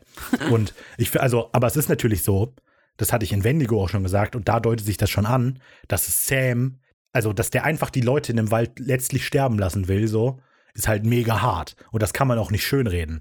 Aber ich glaube, das ist halt so eine mega harte Gegenreaktion darauf, dass Sam nicht jägen, jagen will. Also ich hatte ja eben gesagt, Sam versucht, ein anderes Leben zu führen als das, was John für ihn gemacht hat. Und dadurch, dass er das so hart versucht, heißt das auch, nee, wenn ich die Menschen rette, nur indem ich jage, dann rette ich die nicht, weil ich jage nicht, weil ich bin nicht so, wie mein Vater das will. Also weißt du, Sam, Mhm. also das zentrale Merkmal von Sam ist meiner Meinung nach nicht Egoismus, sondern Trotz. Trotz Ja, und Schuld, würde ich sagen, sind das, was Sam bewegt. Ja, mit den, ich würde Egoismus, ich würde das schon trotzdem sagen. Aber ja, gut. Ich finde es immer, dass er auch so diesen Konflikt mit John, den, also den kann ich so teils auf jeden Fall verstehen, dass er nicht ähm, das gut findet, was John, wir reden gleich ja jetzt nochmal über John, aber was John, sag ich mal, den Kindern angetan hat, das kann ich voll verstehen, dass er da dann das äh, blöd findet, aber dass er dadurch dann komplett ablehnt, diese Jägerschiene zu fahren, nur weil man Jäger ist oder man das gleiche Hobby ja macht, ist man ja nicht genauso wie der Mensch. So, und deswegen, und er wird ja auch nicht automatisch so wie John. Ich glaube nicht, dass er nicht so sein möchte wie John, sondern dass er nicht so sein möchte, wie John ihn haben möchte. Weißt du? Also, dass Sam und John sich an sich sehr ähnlich sind, haben wir ja ein paar Mal schon besprochen. Voll. Aber ich glaube, Sam ist es eben wichtiger, dass er, dass er sagt, ich schürfe meinen eigenen Weg so in der Welt und nicht den, den du mir vorgegeben hast. Weißt du, was ich meine? Ich weiß, was du meinst, aber also der, der impliziert oder legt John da ja praktisch Worte in den Mund. So vor allem am Anfang, als wenn wir John jetzt noch nicht so gut kennen. Legt er John ja Worte in den Mund und wir erfahren ja auch zum Beispiel, dass mit diesem Streit er geht. Und der Grund, warum John nicht wollte, dass er geht, ist ja primär, weil er Angst hat, dass ihm was passiert. Ja. Dass Sam was passiert. Und nicht, dass er sich nicht weiterentwickeln soll. Das legt Sam ihn ja nur in den Mund. Ja, ja, Also, ne, das ist wie, wie wir das auch schon gesagt haben, dass die sich gegenseitig da als Figuren machen, wie in der letzten Ja, Folge so als war das, ne? Ja. Als Strohmänner. Und genau das macht Sam die ganze Zeit mit John, bis er ihn dann wieder trifft. So, obwohl selbst dann ja noch. Er redet ja praktisch die ganze Zeit über oder mit so einem Strohmann, den er sich selber von John gebastelt hat, finde ich. Ja, aber also darauf kommen wir vielleicht, aber gerade bei John habe ich das Gefühl, das ist halt der Strohmann, den John wollte, dass die beiden von ihm haben. Weil John, so, ja, ja, John gut, hat okay. nie Wert darauf gelegt, dass er das, dass er wie der Vater rüberkommt, so, weil er sagt das ja selber, Ja, so ja, letztlich ja. war er der, war er der Ausbilder von denen. Und ähm, ja, ich weiß gar nicht, was ich noch sagen wollte. Genau. Aber jetzt ist der Punkt, wo ich das mit der, was ich zur Teufelsfalle nochmal sagen wollte. Ähm, ich hatte das in der Folge noch voll krass so gesagt. Und jetzt entscheidet sich Sam für die Familie statt für Rache. Und du hast da schon eingewandt, eingewendet, so er entscheidet sich für Dean und nicht für Rache. Und ich habe mir überlegt, wenn man das jetzt auf die, den Egoismus auf die Spitze treiben möchte, kann man auch sagen, dass er sich vielleicht einfach nur dafür entschieden hat, den Dämon nicht zu töten, weil er wissen möchte, was der Dämon für ihn vorhat und was das Ganze soll. Kann ich mir sehr gut vorstellen. Oder? Also, Voll. we- wenn der vor ihm liegt und, also der hat ihn ja kurz vorher, hat der Dämon ihm noch gesagt, das ist schrecklich. Nee, Curly, du bleibst jetzt hier. Du bist, machst jetzt keine Phoebe. Kurz vorher hat der Dämon ihm noch gesagt, ich habe Wichtiges mit dir vor und Kindern, die so sind wie du. Und letztlich, du bist schuld für das, was deine, deiner Mutter passiert ist. Dass Sam sich dann entscheidet, okay, dann töte ich dich nicht, ich möchte erst noch sehen, was das Ganze soll. Warum hast du mein Leben ruiniert? Das ist natürlich ähm, nochmal die Spitze davon. Ja, vor allem halt einfach, also was ich ja auch schon gesagt hat, dass er nicht schießt, weil Dean da ist. Curdy, was ist denn los mit Idiot. dir? Äh, und dann halt die Kombination mit, also ja, ne, also wenn ich jetzt schießen würde, würde John tot, das fände Dean dann nicht so cool. Und halt einfach dieses, ich äh, guck mal. Vielleicht ist er sich auch zu unsicher und denkt, vielleicht stirbt der Dämon dadurch nicht, wenn der, obwohl doch, es wär, der war ja, einfach nur ein Schuss gewesen. Also das weiß er, glaube ich, schon. dass er das Davon Risiko nicht aus. eingehen wollte. Ja, kann ich mir gut vorstellen, dass er da ähm, das nochmal herausfinden will und deswegen nicht geschossen hat. Was ja dann äh, narzisstisch ist. So. Naja, also ich finde Sam und Dean als einzelne Charaktere zwar auch interessant, aber ich finde es vor allem interessant, wie sie beide halt als Duo funktionieren. So. Man merkt zum Beispiel an Dean voll krass, dass Dean, obwohl er ja viel jünger ist als sein Vater, quasi in der Zeit hängen geblieben ist, in der auch sein Vater hängen geblieben ist. Also weil für John war ja, als Mary gestorben ist, also war sein Leben festgesetzt. So, ich fahre dieses alte Auto, ich höre altem, alten Rock und ähm, das ist mein Leben. Und ist ja Dean, nur Geschmack vielleicht. ja, aber, aber Dean hat das aber ja mega adaptiert. Also, weil, Ich mag auch alte Autos und mag alte Musik. Fühle ich jetzt auch das Leben von meinem Dad. Obwohl der kein weiß. altes Auto hat. Naja, auf jeden Fall, was ich eigentlich interessant finde, Dean versucht extern voll so sein wie sein Vater. Der Jäger, der lebt auf der Straße und der hat Rockmusik und er hat Autos und ich habe keine persönlichen Bindungen, aber ich bin halt, ich bin einfach nur so ein Cowboy auf der Straße, weil das quasi das Bild ist, das sein Vater für ihn gemacht hat. Ja, ja. Und Sam auf der anderen Seite, der extern versucht so genau das Gegenteil von seinem Vater zu sein. Und ich gehe aufs College und ich habe hier mein cooles, mega Hightech-Handy, auf dem ich meine E-Mails lese von meinen Stanford-Freunden. Ist halt aber der, Stanford Boy. der genau, nee, Lawboy. Lawboy, genau, ja. Genau, ich bin Lawboy, ich habe hier meine coole neue Technik und ich recherchiere im Internet und in meiner Bibliothek und nicht wie du in deiner alten Zeitung. Mhm. So, dass der aber intern viel ähnlicher ist wie sein Vater, das finde ich mega interessant. Also, das ist einfach. Ja. Das ist ja, also generell, dass dieses Phänomen Charakter John ist ja etwas, was in späteren Staffeln einfach nochmal richtig krass aufgegriffen wird. Und wenn man dann jetzt in dem Wissen, was man hat, wenn man weitergeguckt hat, jetzt auf die erste Staffel zurückblickt, Überleitung zu John, Mhm, oder? ja. Ja. Wenn ich jetzt äh, nämlich auf John gucke, wirklich nur fokussiert auf die erste Staffel, ist John komplett Arsch. Er wird auch als bewusster Arsch dargestellt, so, ne? Gut, er wird nicht immer in your face als schlechter Vater dargestellt. Er sagt es mal selber und wir haben festgestellt, dass er ein schlechter Vater ist. Also, ich finde, das wird er, also ich denke, er wird schon als schlechter Vater dargestellt. Ja, aber jetzt nicht so richtig krass. Okay, stimmt, so. das hatte ich auch eigentlich immer wieder angemerkt. Ja, du hast Ja. recht. Ja. Deswegen.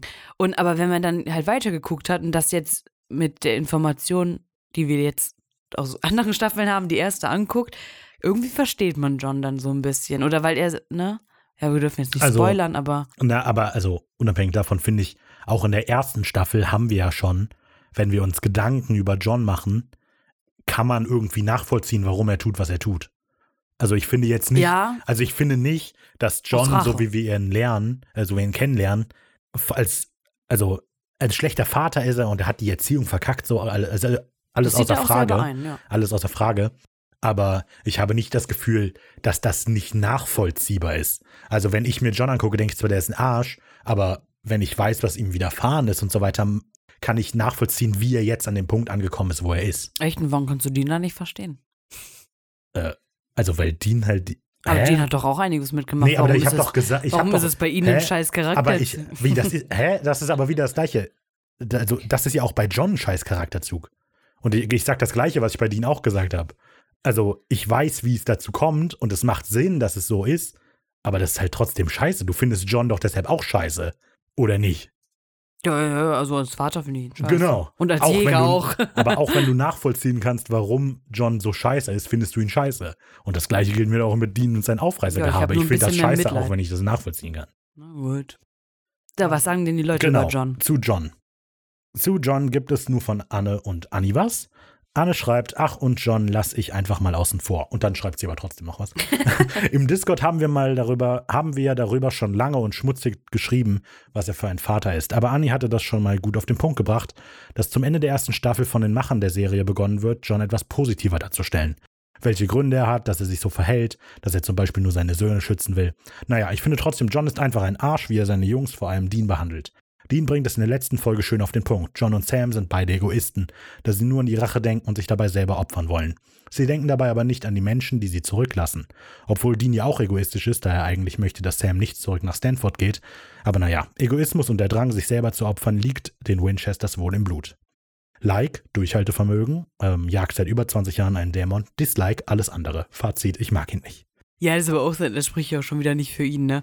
Das äh, mit dem Like ähm, jagt seit über 20 Jahren ein Ja. Dämon. Ja, ja. So.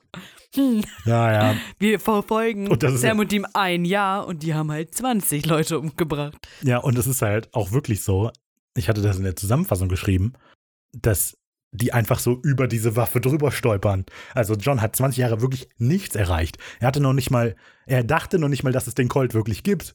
Die finden den einfach durch Zufall so. Also, das ist schon, ja, nicht der beste Jäger, was das angeht.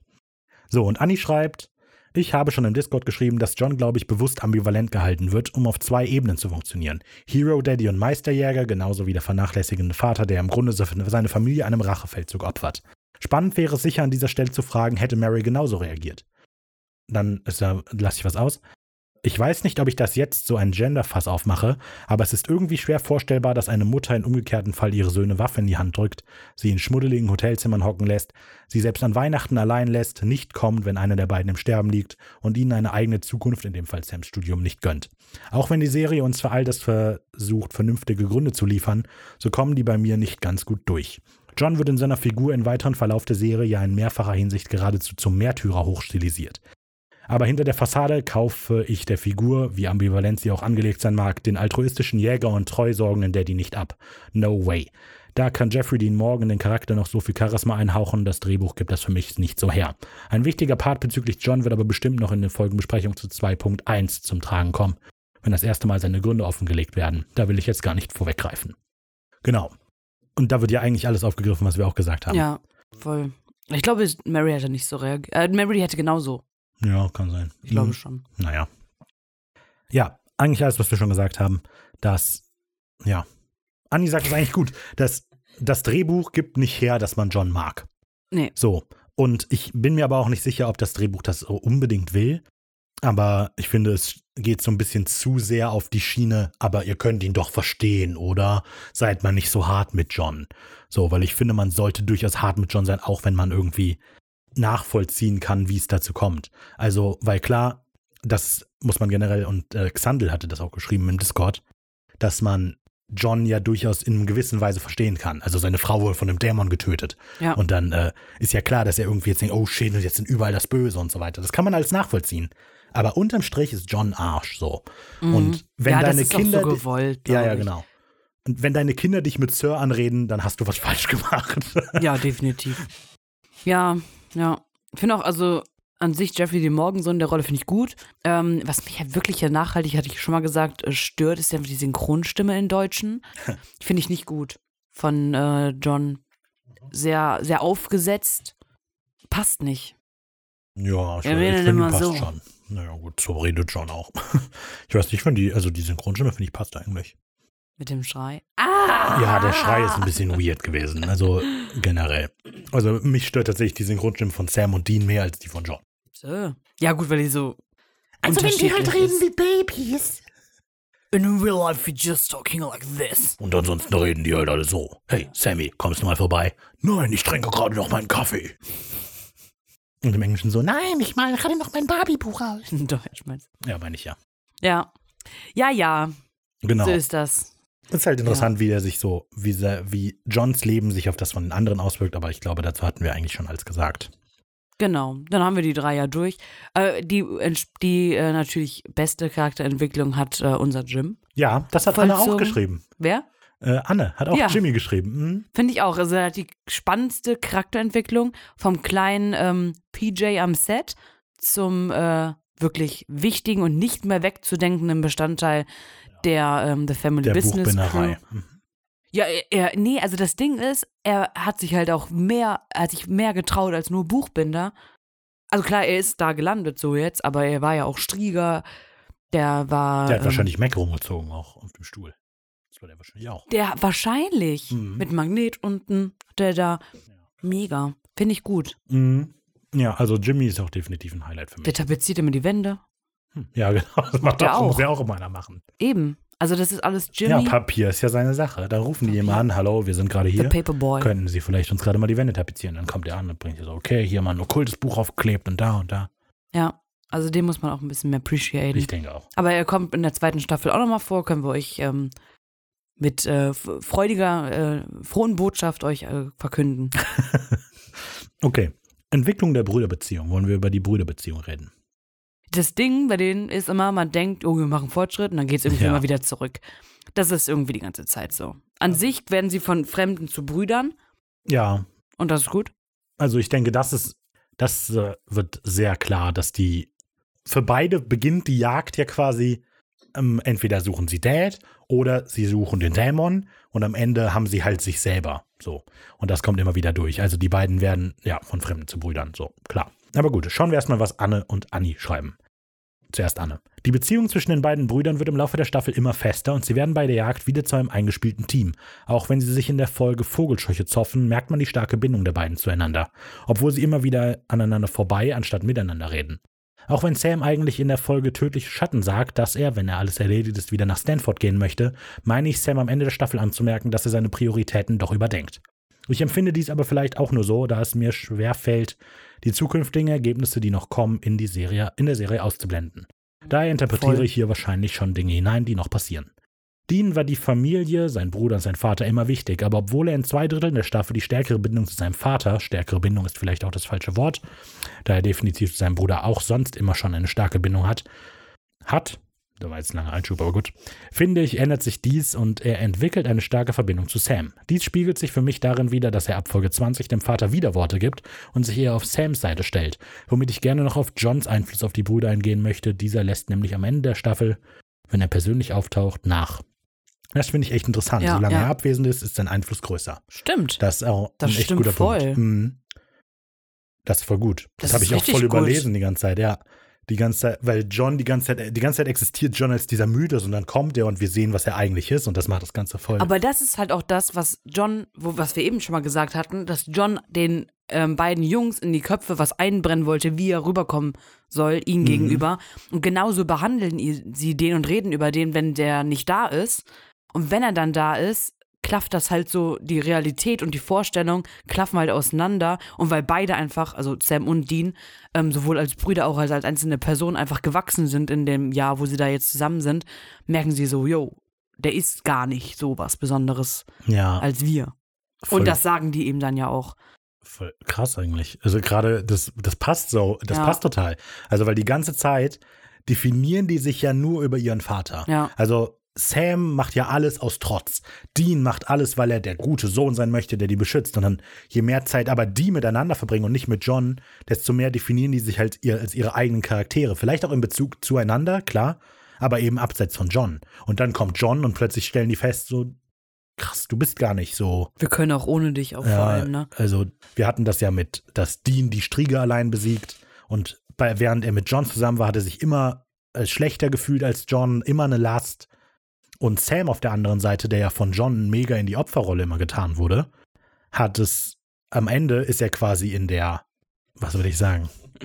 Und Sam, der sich ja die ganze Zeit in die Opferrolle gedrängt bekommen hat, wollte daraus krass abhauen, dass er halt einfach sagt, ich will mit euch nichts mehr zu tun haben. Und jetzt macht er das Familiengeschäft, aber eben unter seinen Bedingungen. Mhm. So, und dass er John nicht erschießt, ist nicht die Entscheidung von John gewesen. Und es ist auch nicht seine Trotzentscheidung gewesen, so von wegen, nee, ich, also weil er denkt sich ja nicht, okay, wenn du mir sagst, ich erschieße dich, dann erschieße ich dich nicht, sondern er macht sich seine eigenen Gedanken. Ja. Und ja, so, je weiter die ihren Vater suchen, desto mehr distanzieren die sich von dem eigentlich. Ja. Ziemlich guter Punkt. Krass. Mal sehen, was Anni noch schreibt. Zu Dienstentwicklung hatte ich an anderer Stelle schon mal was geschrieben. Richtig badass finde ich einfach, finde ich, Finde ich. Richtig badass finde ich einfach die Überlegung am Ende, dass er für seine Familie quasi über Leichen gehen würde und sie auch als, als sinnstiftend für sein eigenes Leben herhalten muss. Die Pass auf Sammy aufbürde, die Dean auferlegt wurde und sein Leben nun eben wieder zu bestimmen scheint, reicht er ja auch an Sam weiter, der nun eben damit leben muss, einerseits dankbar für all das zu sein und sich gleichzeitig nicht emanzipieren zu dürfen. Ein richtiger Mindfuck. Ich hoffe, er ist ich hoffe, es ist verständlich, wie ich das meinte. Es ist so halb verständlich. Es stimmt natürlich irgendwie, dass Sam, dadurch, dass er sich auf das Familiengeschäft einlässt, auch wieder die Möglichkeit abgibt, ein Teil eines normalen Lebens zu sein. Ja. Ich finde an der Entwicklung der beiden zusammen einfach das krass, dass man so sieht, dass die, Er wird wahrscheinlich nicht aufhören. Wenn ihr den Hund hört, tut mir leid. ähm, dass die so krass Charakterzüge des anderen nehmen, vor allem die positiven des anderen annehmen. Obwohl nicht positiven, aber die generellen. Also sie, sie werden halt, also der, der, der, der Dean nimmt an, John Widerworte zu geben von Sam. Oder die, die andere Sichtweise, die man auf John haben kann, indem er Sams Meinung ernst nimmt. Und dann gibt's Sam, der ja, das ist ja das krasseste am Ende, wo, äh, bei die Erlösung, wo der ähm, Sam ausrastet, als Dean genau das gleiche zu ihm sagt, was Mhm. er in Frauenweiß gesagt hat. Ne, dass die beiden sich einfach, ja, die switchen nicht ihre Persönlichkeiten, aber sie nehmen die andere, die Formen des anderen so ein bisschen an. Durch Ja. Verständnis. Ja, ich weiß nicht, ob, also ich weiß nicht, ob ich das so bezeichnen würde, dass sie quasi Charakterzüge des anderen annehmen. Ich würde sagen, dass sie aber offener werden für andere Inputs, sage ich jetzt mal. Ja, ja, das auch, klar, klar. Und also, dass ähm, Sam am Anfang, äh, am Ende das Gleiche macht, was Dean damals mit ihm gemacht hat, würde ich eher sagen, weil Sam eben im, lernt im Laufe der Staffel mehr quasi er selbst zu sein und weniger der Trotz gegenüber seinem Vater. Ne? Hm. Naja. Ja, ich würde aber denken, generell haben sie beide einen eher positiven Einfluss aufeinander. Ja. Hallo, Raphael aus dem Schnitt. Ähm, ich glaube, die Idee, um die wir ja beide so ein bisschen rumtänzeln, um das mal auf den Punkt zu bringen, ist, dass Sam und Dean am Anfang füreinander quasi genau die Charaktere sind, die sie bei sich selber nicht zulassen wollen. Das liegt dann halt daran, wie sie sich an John orientieren. Dean möchte den Teil seines Charakters nicht zulassen, der eben er selber sein will, unabhängig von John, der mehr im Leben möchte, als den Familienauftrag zu erfüllen. Und Sam möchte eben nicht Dean sein, im Sinne, dass er einfach nur auf das hört, was der Vater sagt. Und dessen Sinn im Leben sich nicht nur an sich selber, sondern auch an anderen orientiert. Und jetzt, wo sie mehr Zeit miteinander verbringen und weniger mit John, öffnen sie selber ihre Charaktere hin zu der Möglichkeit, dass sie eben auch ein bisschen wie der andere sein könnten. Also ich würde es nicht so formulieren, dass die beiden Charaktermerkmale des anderen annehmen, sondern vielmehr, dass sie selber diese Charaktermerkmale des anderen an sich selber zulassen. Hm. Haben wir noch was zur Brüderbeziehung? Nö, oder? Gut, dann haben wir nur noch ein paar Punkte jetzt, dann ist jetzt gleich vorbei. Ähm, Lieblingsmonster haben uns drei Leute geschrieben. Simon hat gesagt, mein Monster der Staffel ist Jerry, der skrupellose Arbeitgeber in Phantomreisen, ne? ähm, weil der ist auch ein Arsch, finde ich auch. Du bist gefeuert. Pff, Frechheit. Jerry ist der, der, der, Das der ist der- verschiedene Berufe gleichzeitig Genau, ausübt. der was? in seinem Labor der Mikrobiologe, genau, genau. FBI-Agent Mit dem Poltergeist. und Po- Poltergeist-Regisseur. Ja. Ja, genau. Okay. Witzig. Äh, Anne schreibt, von den Monstern her finde ich bisher die Geister am coolsten. Für mich einfach visuell gut dargestellt mit diesen Flackern, als wenn der Geist eine kurze Über Übergangsstörung hat. Als Bösewicht mag ich in der Staffel am liebsten Tom. Zwinker Smiley. Kleiner Scherz, das ist Mac einfach nicht zu schlagen. Und Annie schreibt, Lieblingsnebencharakter in der Staffel ist für mich definitiv Mac, da sie in puncto Schneid und Charisma dem Gelbäugigen den Ramm, Ramm abläuft.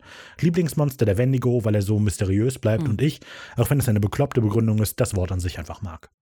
Ist so eine gute Begründung wie alle anderen auch, finde Ja. ich. Ähm, ja, klar, dass, dass ich Mac super finde, ist, glaube ich, klar. Und ähm, ist eigentlich schade, dass sie schon weg ist, quasi. Quasi. Ich fand die immer cool. Gerade was so, was in der Staffel vielleicht ein bisschen untergegangen ist, wenn ich jetzt über Mac anfange zu reden, ist so ein bisschen die Beziehung zum gelbäugigen Dämon eigentlich. Ja, ja. Und eigentlich ist es spannend, dass wir diese Konfrontation von Mac und dem Gelbäugigen nicht mitbekommen, weil wenn man jetzt mal betrachtet, wie Sam und Dean mit John umgehen, als sie ihn wiederfinden, wäre es interessant zu sehen, wie Mac, Wie Mac quasi reagiert, wenn sie mit Asa interagiert. Ja, wir erfahren ja nur so ein bisschen die, über die Beziehung, was von den beiden Ja. ein tödlicher Schatten, ne? Ja. Also, das war Lieblingsmonster. Hast du ein Lieblingsmonster? Ja, ich finde die Geister, oder was heißt die Geister? Ich finde alles, was so ein bisschen auf Urban Legend-mäßig aufbaut, finde ich eigentlich ganz geil, so in der Gerade Staffel. den Hakenmann, ne? Außer den Haken. Außer den, ne, aber hier so Bloody Mary, das ist ja ganz geil. Dann die Geister in, mit Asylum und so, dass die da, ne? Also das finde ich, da, das macht einfach am meisten Spaß. Ja, genau. Das finde ich, kann ich auch so. Und den Wendigo, den finde ich tatsächlich auch äh, ganz cool. Aber das ist ja auch wieder so im Legend, deswegen, äh, ja, finde ich halt geil. Also, ich glaube, so, wenn ich ein Lieblingsmonster nehmen würde aus einer Folge, würde ich, glaube ich, die Geister aus Asylum sagen. Ja, weil ne? die, ähm, weil sie eben nicht das sind, was man erwartet. Alle anderen sind letztlich das, was man erwartet, mehr oder weniger. Aber die in Asylum sind eigentlich die Guten und es gibt viele coole Momente in Asylum, wo die Geister ganz anders sind als das, was man erwartet. Mhm. Und deshalb würde ich wahrscheinlich die spezifisch nehmen. Am witzigsten finde ich die Strieger und damit hatte ich natürlich am meisten Spaß. Ja. Den Truck fand ich am doofsten. Definitiv. Und das ist nicht, ich hatte in der, Der Folge gesagt, Truck. ja, aber das ist mein Problem. Der ist nicht rassistisch in der Folge und das nervt mich so. Ja, aber der nimmt nur Rache. Ja, aber reden wir über, Route bisschen. 666. Ja, nee, aber das, also, weißt du, Route 66 ist ja mein krassestes Problem mit dieser Folge, ist, dass die so tun, als würde Rassismus nicht mehr existieren. Und Ja, ja, selbst ja, dieser. Truck tötet nicht aus Rassismus, sondern aus, Aus Rache. Rache. Und das ist so doof. Ja. So doof. Aber das Design des Trucks an sich mag ich eigentlich. Wenn man Ja, sich einmal drauf Das sieht einlässt. so ein bisschen aus wie ein Johns dann, ne? Wie ein was? John hat doch am Ende auch diesen komischen Ach so, wie. Johns Truck, ja, genau, ja, ja, klar. Den Route 66. Ja, siehst du, wie unsympathisch John schon ist. Ey. Voll. ey, äh, da sitzen die zusammen in Wunderkeult und John so, ja, ich habe das Geld für Munition ausgegeben und kurz vorher hat er seinen automatischen Waffenschrank in seinen niegelnagelneuen Pickup-Truck da. Ich, er ist einfach unsympathisch. Jupp. Okay, das dazu. So, Lieblingsnebencharakter Sarah, oder? oh ja, genau. Ja, Sarah finde ich auch cool. Also Sarah von den weiblichen? Oder? Ich überlege gerade. Also Sarah war gar halt keine so, die jetzt am Ende einfach präsenter war, wo wir beide meinten, dass wir die cool finden. Ja, Als Partnerin. die meisten anderen Nebencharakter gibt's halt nicht wirklich. nee, also aber das gibt- Arschiene, ne? Wäre ja eigentlich ganz cool, ist auch so ein bisschen halt Max, ne? Also, ja, Max finde ich natürlich, also ich finde Max spannend so. Jill, nee, nicht Jill, sondern die, die Schwester, wie heißt die denn? Bloody Mary, die Kleine. Weil die ja von Anfang an davon, nee, nee, nee, nee, nicht als Lieblingscharakter, ähm, aber die ist ja von Anfang an davon überzeugt, dass es Bloody Mary war und da fände ich es interessant, was jetzt aus der geworden ist. Vielleicht wird die ja jetzt auch zum Jäger. Hm. Maybe. Wer weiß. Ja, also das kann man vielleicht so noch als die Kritik aufnehmen, dass diese ganzen Nebencharakter halt einfach nur Szenen-Deko sind, mehr oder weniger. Ja. Damit was zu Sam Das sind auch nur passiert. Objekte. Ja, so, keine Ahnung. Der Mittel zum Zweck, ich ziehe Raphael jetzt damit auf. Aber ist ja schon, also ist so in Ja, dieser Folge. typischer Ich würd- äh, in dieser Staffel würde ich sagen, dass die meiste Zeit die nicht. anderen nur Set-Deko sind. Also, weil du ziehst mich ja nicht auf, du stimmst mir zu. Nein, das ist, äh, naja. Genau, und deshalb fällt aber Sarah positiv auf, weil die eben ein eigener Charakter ist. Ja. Ansonsten gibt es nicht wirklich Nebencharaktere, über die man reden kann. Nee, Mary. Jazz. Was sagt der Jazz? Na, sie ist ja Thema. Aber ja, aber die ist ja auch, Jazz ist ja auch nur Mittel zum Zweck.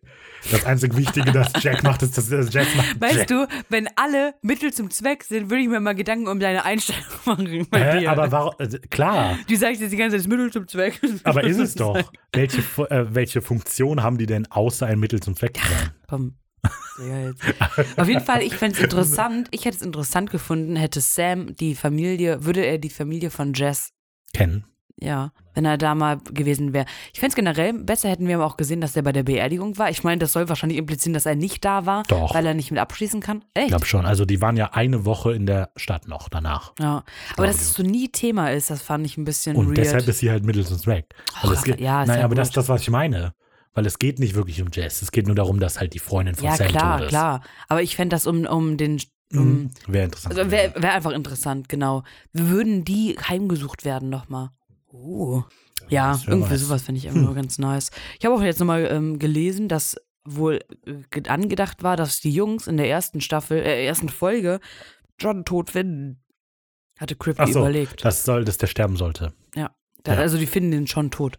Ach so. Da überlege ich mir, was wäre da. Also da merkt man schon wieder, was Kripke da irgendwie noch ziemlich Ja, das ist ambivalent tatsächlich Die- unterwegs ist. gerade die erste Staffel. Ich hatte ja in der allerersten Folge hatte ich erzählt, was ich so gelesen habe alles, wie da, dass das Skript ganz anders sein sollte.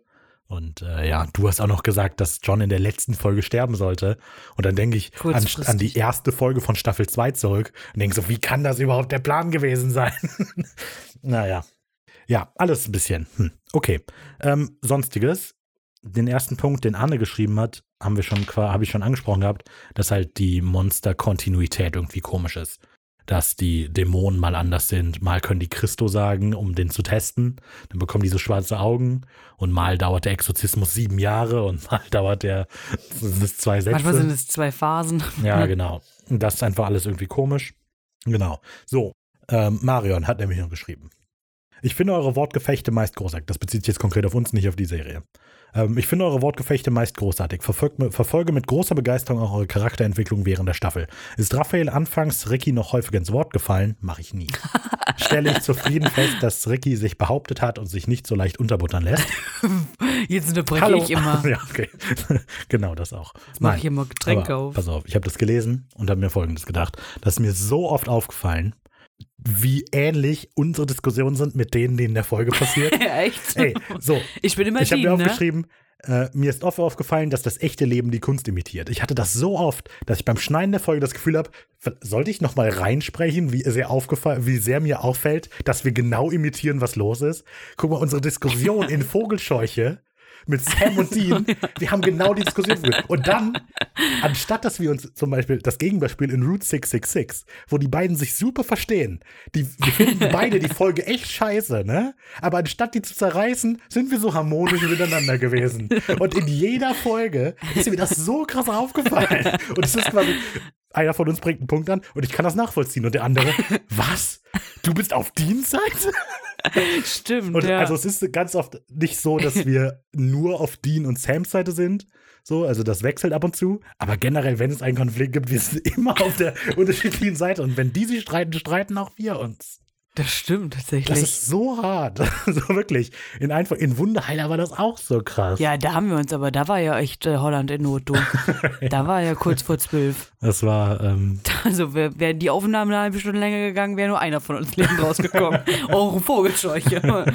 ja, ja, also das ist auch mir mega krass aufgefallen. Deshalb musste ich daran denken.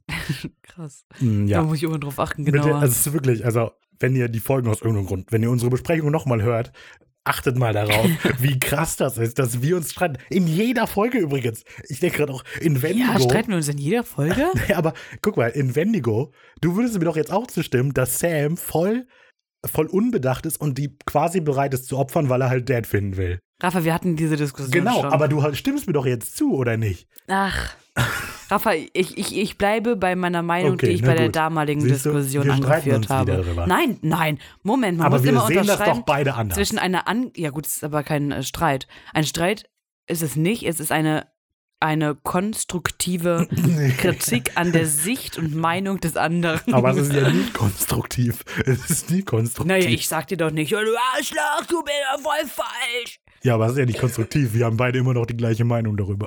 Ja, aber konstruktiv bedeutet einfach nur, dass das angebracht ist. Konstruktiv ist zielführend. zielführend. Ich musste mir das Wort winden. Egal. Genau, ist mir aufgefallen, achtet mal drauf. Ist immer Das ist so. halt nur Diskussion. Ja. Einen waschechten Streit hatten wir noch nicht, vielleicht. Abschlussgedanke von Anni, der ist jetzt ein bisschen aus dem Kontext gerissen, aber ich lese einfach mal so vor. Auf jeden Fall ein hochspannendes Thema, das uns ja durch alle Staffeln begleiten wird. All das gibt der Serie, wenn man sich eben darüber Gedanken machen möchte, eine andere und emotionale, tiefere und ernsthaftere Ebene, die ich als Zuschauer annehmen kann, dadurch eine weitere Metaebene erhalte oder eben auch nicht und das auch als oberflächlichen, übergeordneten Familiendrama-Handlungsfaden einfach mal so eben mitkonsumieren kann. Beides klappt hier und auch das fasziniert mich daran. Also, und was sie damit sagt, man kann die Serie einfach gucken und so das oberflächlich mitnehmen oder man kann sich halt Gedanken machen und findet nochmal neue Sachen. Ja. Und ich glaube, das hat diese viel zu lange Besprechung. Ich bin mal gespannt. Ich werde viel Gott, runterkürzen. fast zwei Stunden. Ich werde viel runterkürzen, glaube ich. Vielleicht auch nicht. Aber alles mega spannend. Gut. Genau. Dann freuen wir uns auf die nächste Staffel Supernatural! Mit natürlich neuen Gesangseinlagen, neuen Sprechfehlern, Diskussionen und ähm, hm, schauen wir mal. Es gibt Genau, ein neues bestimmt. Logo. Ja, und ich glaube, Seit- Simon möchte auch ein kleines neues Intro basteln. Richtig. Mal sehen, was da so bei rauskommt. Neuen, äh, genau. Eine Änderung, die wir schon angesprochen hatten, ist, dass wir die Jägerecke verlegen auf samstags. Also Die ist nicht mehr wir würden Teil. das irgendwie bündeln, genau. Ja. Genau, die ist nicht mehr Teil des äh, Dean und Samstags, sondern erscheint jetzt separat immer am Dean und Samstag. So. Genau, das ist eine Änderung. Dann habe ich mir überlegt, machen wir so einen Genau-Counter. Das wäre immer so. Gibt ja diese. Mache ich nicht. Nee, weil da müssen wir ja auch immer wieder das im Schnitt noch einen Strich führen. Das alles. Wenn ihr gerne die Genaus zählen Nee, wollt, Quatsch, klar, nee. aber ich mache das nicht. okay. Ich mache das nicht. Ich mache es mir zur Aufgabe. Genau Okay. und, was sag ich immer? Alles. Alles okay. Jedes Wort, was ich sage, schreibe ich mir einfach auf. Nee, genau, das ist neu. Ähm, unsere Upload-Tage bleiben die gleichen. Dienstags, 6 Uhr morgens sind wir dabei. Die Hunde sind auch weiterhin Die Hunde dabei. sind auch weiterhin dabei. Ich Und- schneide sie meistens raus im Schnitt. Ja, Genau. was ist noch neu? Ich glaube nichts. Nichts. Wir finden es raus. Also wir müssen ja auch selber mal schauen, was passt und was nicht. Genau. Ähm, begleitet uns dabei auf jeden Fall. Ähm, die erste Folge kam 20. April, ja, ne? Also, weil, wenn ihr das jetzt hört, die nächste Woche kommt noch keine reguläre Folge. Aber ich werde, also auf jeden Fall ich, weiß noch nicht, wie richtig das ist, werde über das Urlaub, ich Buch reden. Weil, ja, ich sage mal, ich quäle mich da so ein bisschen durch. Kleiner Teaser, aber ich äh, kann da, glaube ich, viel drüber reden. Auf Okay, jeden Fall kommt Samstag die Buchbesprechung von dem Dings raus. Von Johns Tagebuch. vielleicht ändern wir das jetzt auch, dass wir am Ende machen. Na dann, und jetzt bist du mit der zweiten Staffel dran. Wir haben eine Menge Ja, zu tun. Ja, vielleicht drehen wir das alles um. Aber noch sehr erste Staffel. Ja, ja, ich weiß noch, ja. Nur. Deshalb, ist ja so ein ähm, Andenken. Das wird alles ganz neu. Wahnsinn. Wir Alles. reden alle mit verstellter Stimme. Also ich zum Beispiel werde mit dieser Stimme reden. Ähm, hallo. Also ich rede so. Und ich rede die ganze Zeit äh, so. Wahnsinn. Also darauf könnt ihr euch auf jeden Fall freuen. Darauf können Sie sich freuen. Genau, was auf keinen Fall passieren wird, das kann ich schon mal sagen, Auf keinen ist, dass Fall. Ricarda ihre Sachen als voraufgenommenen Jingle bekommt. Ihr, Warum nicht? weil das viel zu lustig Das ist nicht lustig. Ich Doch. verpasse meinen Einsatz. Ja, und das ist ich so lass mir, ich, lustig. ich, ich lass mir einfach ein neues Zitat einfallen. ja, Da machen wir nicht richtiger Perfekt. Meilenstein, sondern ich Perfekt, guck mal. Genau. Ich Aber da werden wir auf, das werden wir auf jeden Fall niemals äh, als voraufgenommene Sachen machen. Und für die Intro können wir uns auch vielleicht mal was überlegen. Dass Wir sie nicht kommen- immer so. Haben immer tolle Ideen. Ja, ich, ich. Ja, okay, ich auch. Genau. Erzähl von meinem Kaffee. Ja. Wir haben immer schöne Ideen. Das wird toll. Es ist ja auch nur, nur halb so lustig, wenn es nicht improvisiert ist. Das stimmt. Jo, dann freut euch, wie gesagt, auf den Spaß. Und äh, jetzt kommt Raphael mit seinen Einsatz. Aber ich mache das voll schnell. Ich mache das voll schnell. Also, folgt uns einfach auf allen relevanten Social Media Kanälen: Facebook, Twitter, Instagram, wenig originell. Schreibt uns eine E-Mail an kontakt originellde oder kommt in unseren Discord. Die Einladung findet ihr unten in der Beschreibung. Das war Double Time. Keine Ahnung. Spartermann, Spartermann, Spartermann. Stark. Gut. da zieht es. Richtiger Meilenstein. Wie gesagt, bis nächste Woche. Tschüss. Wir haben eine Menge zu tun, hallo? Nee, haben wir nicht. Doch. Wir haben eine Menge zu tun. Bis dahin. Du musst jetzt sagen, bis dahin. Mein Gott, wie, wie lange machen wir das schon? 23 Wochen, los. Okay. Sammeln. Be Nein. Bis dahin. Richtiger nein, nein, nein, Meilenstein. das war nicht gut, das war nicht gut. Bis dahin. Wir haben eine Menge zu tun. Woo! Auf gehen der Kofferraum. Nein, zugehen. Herr Raum.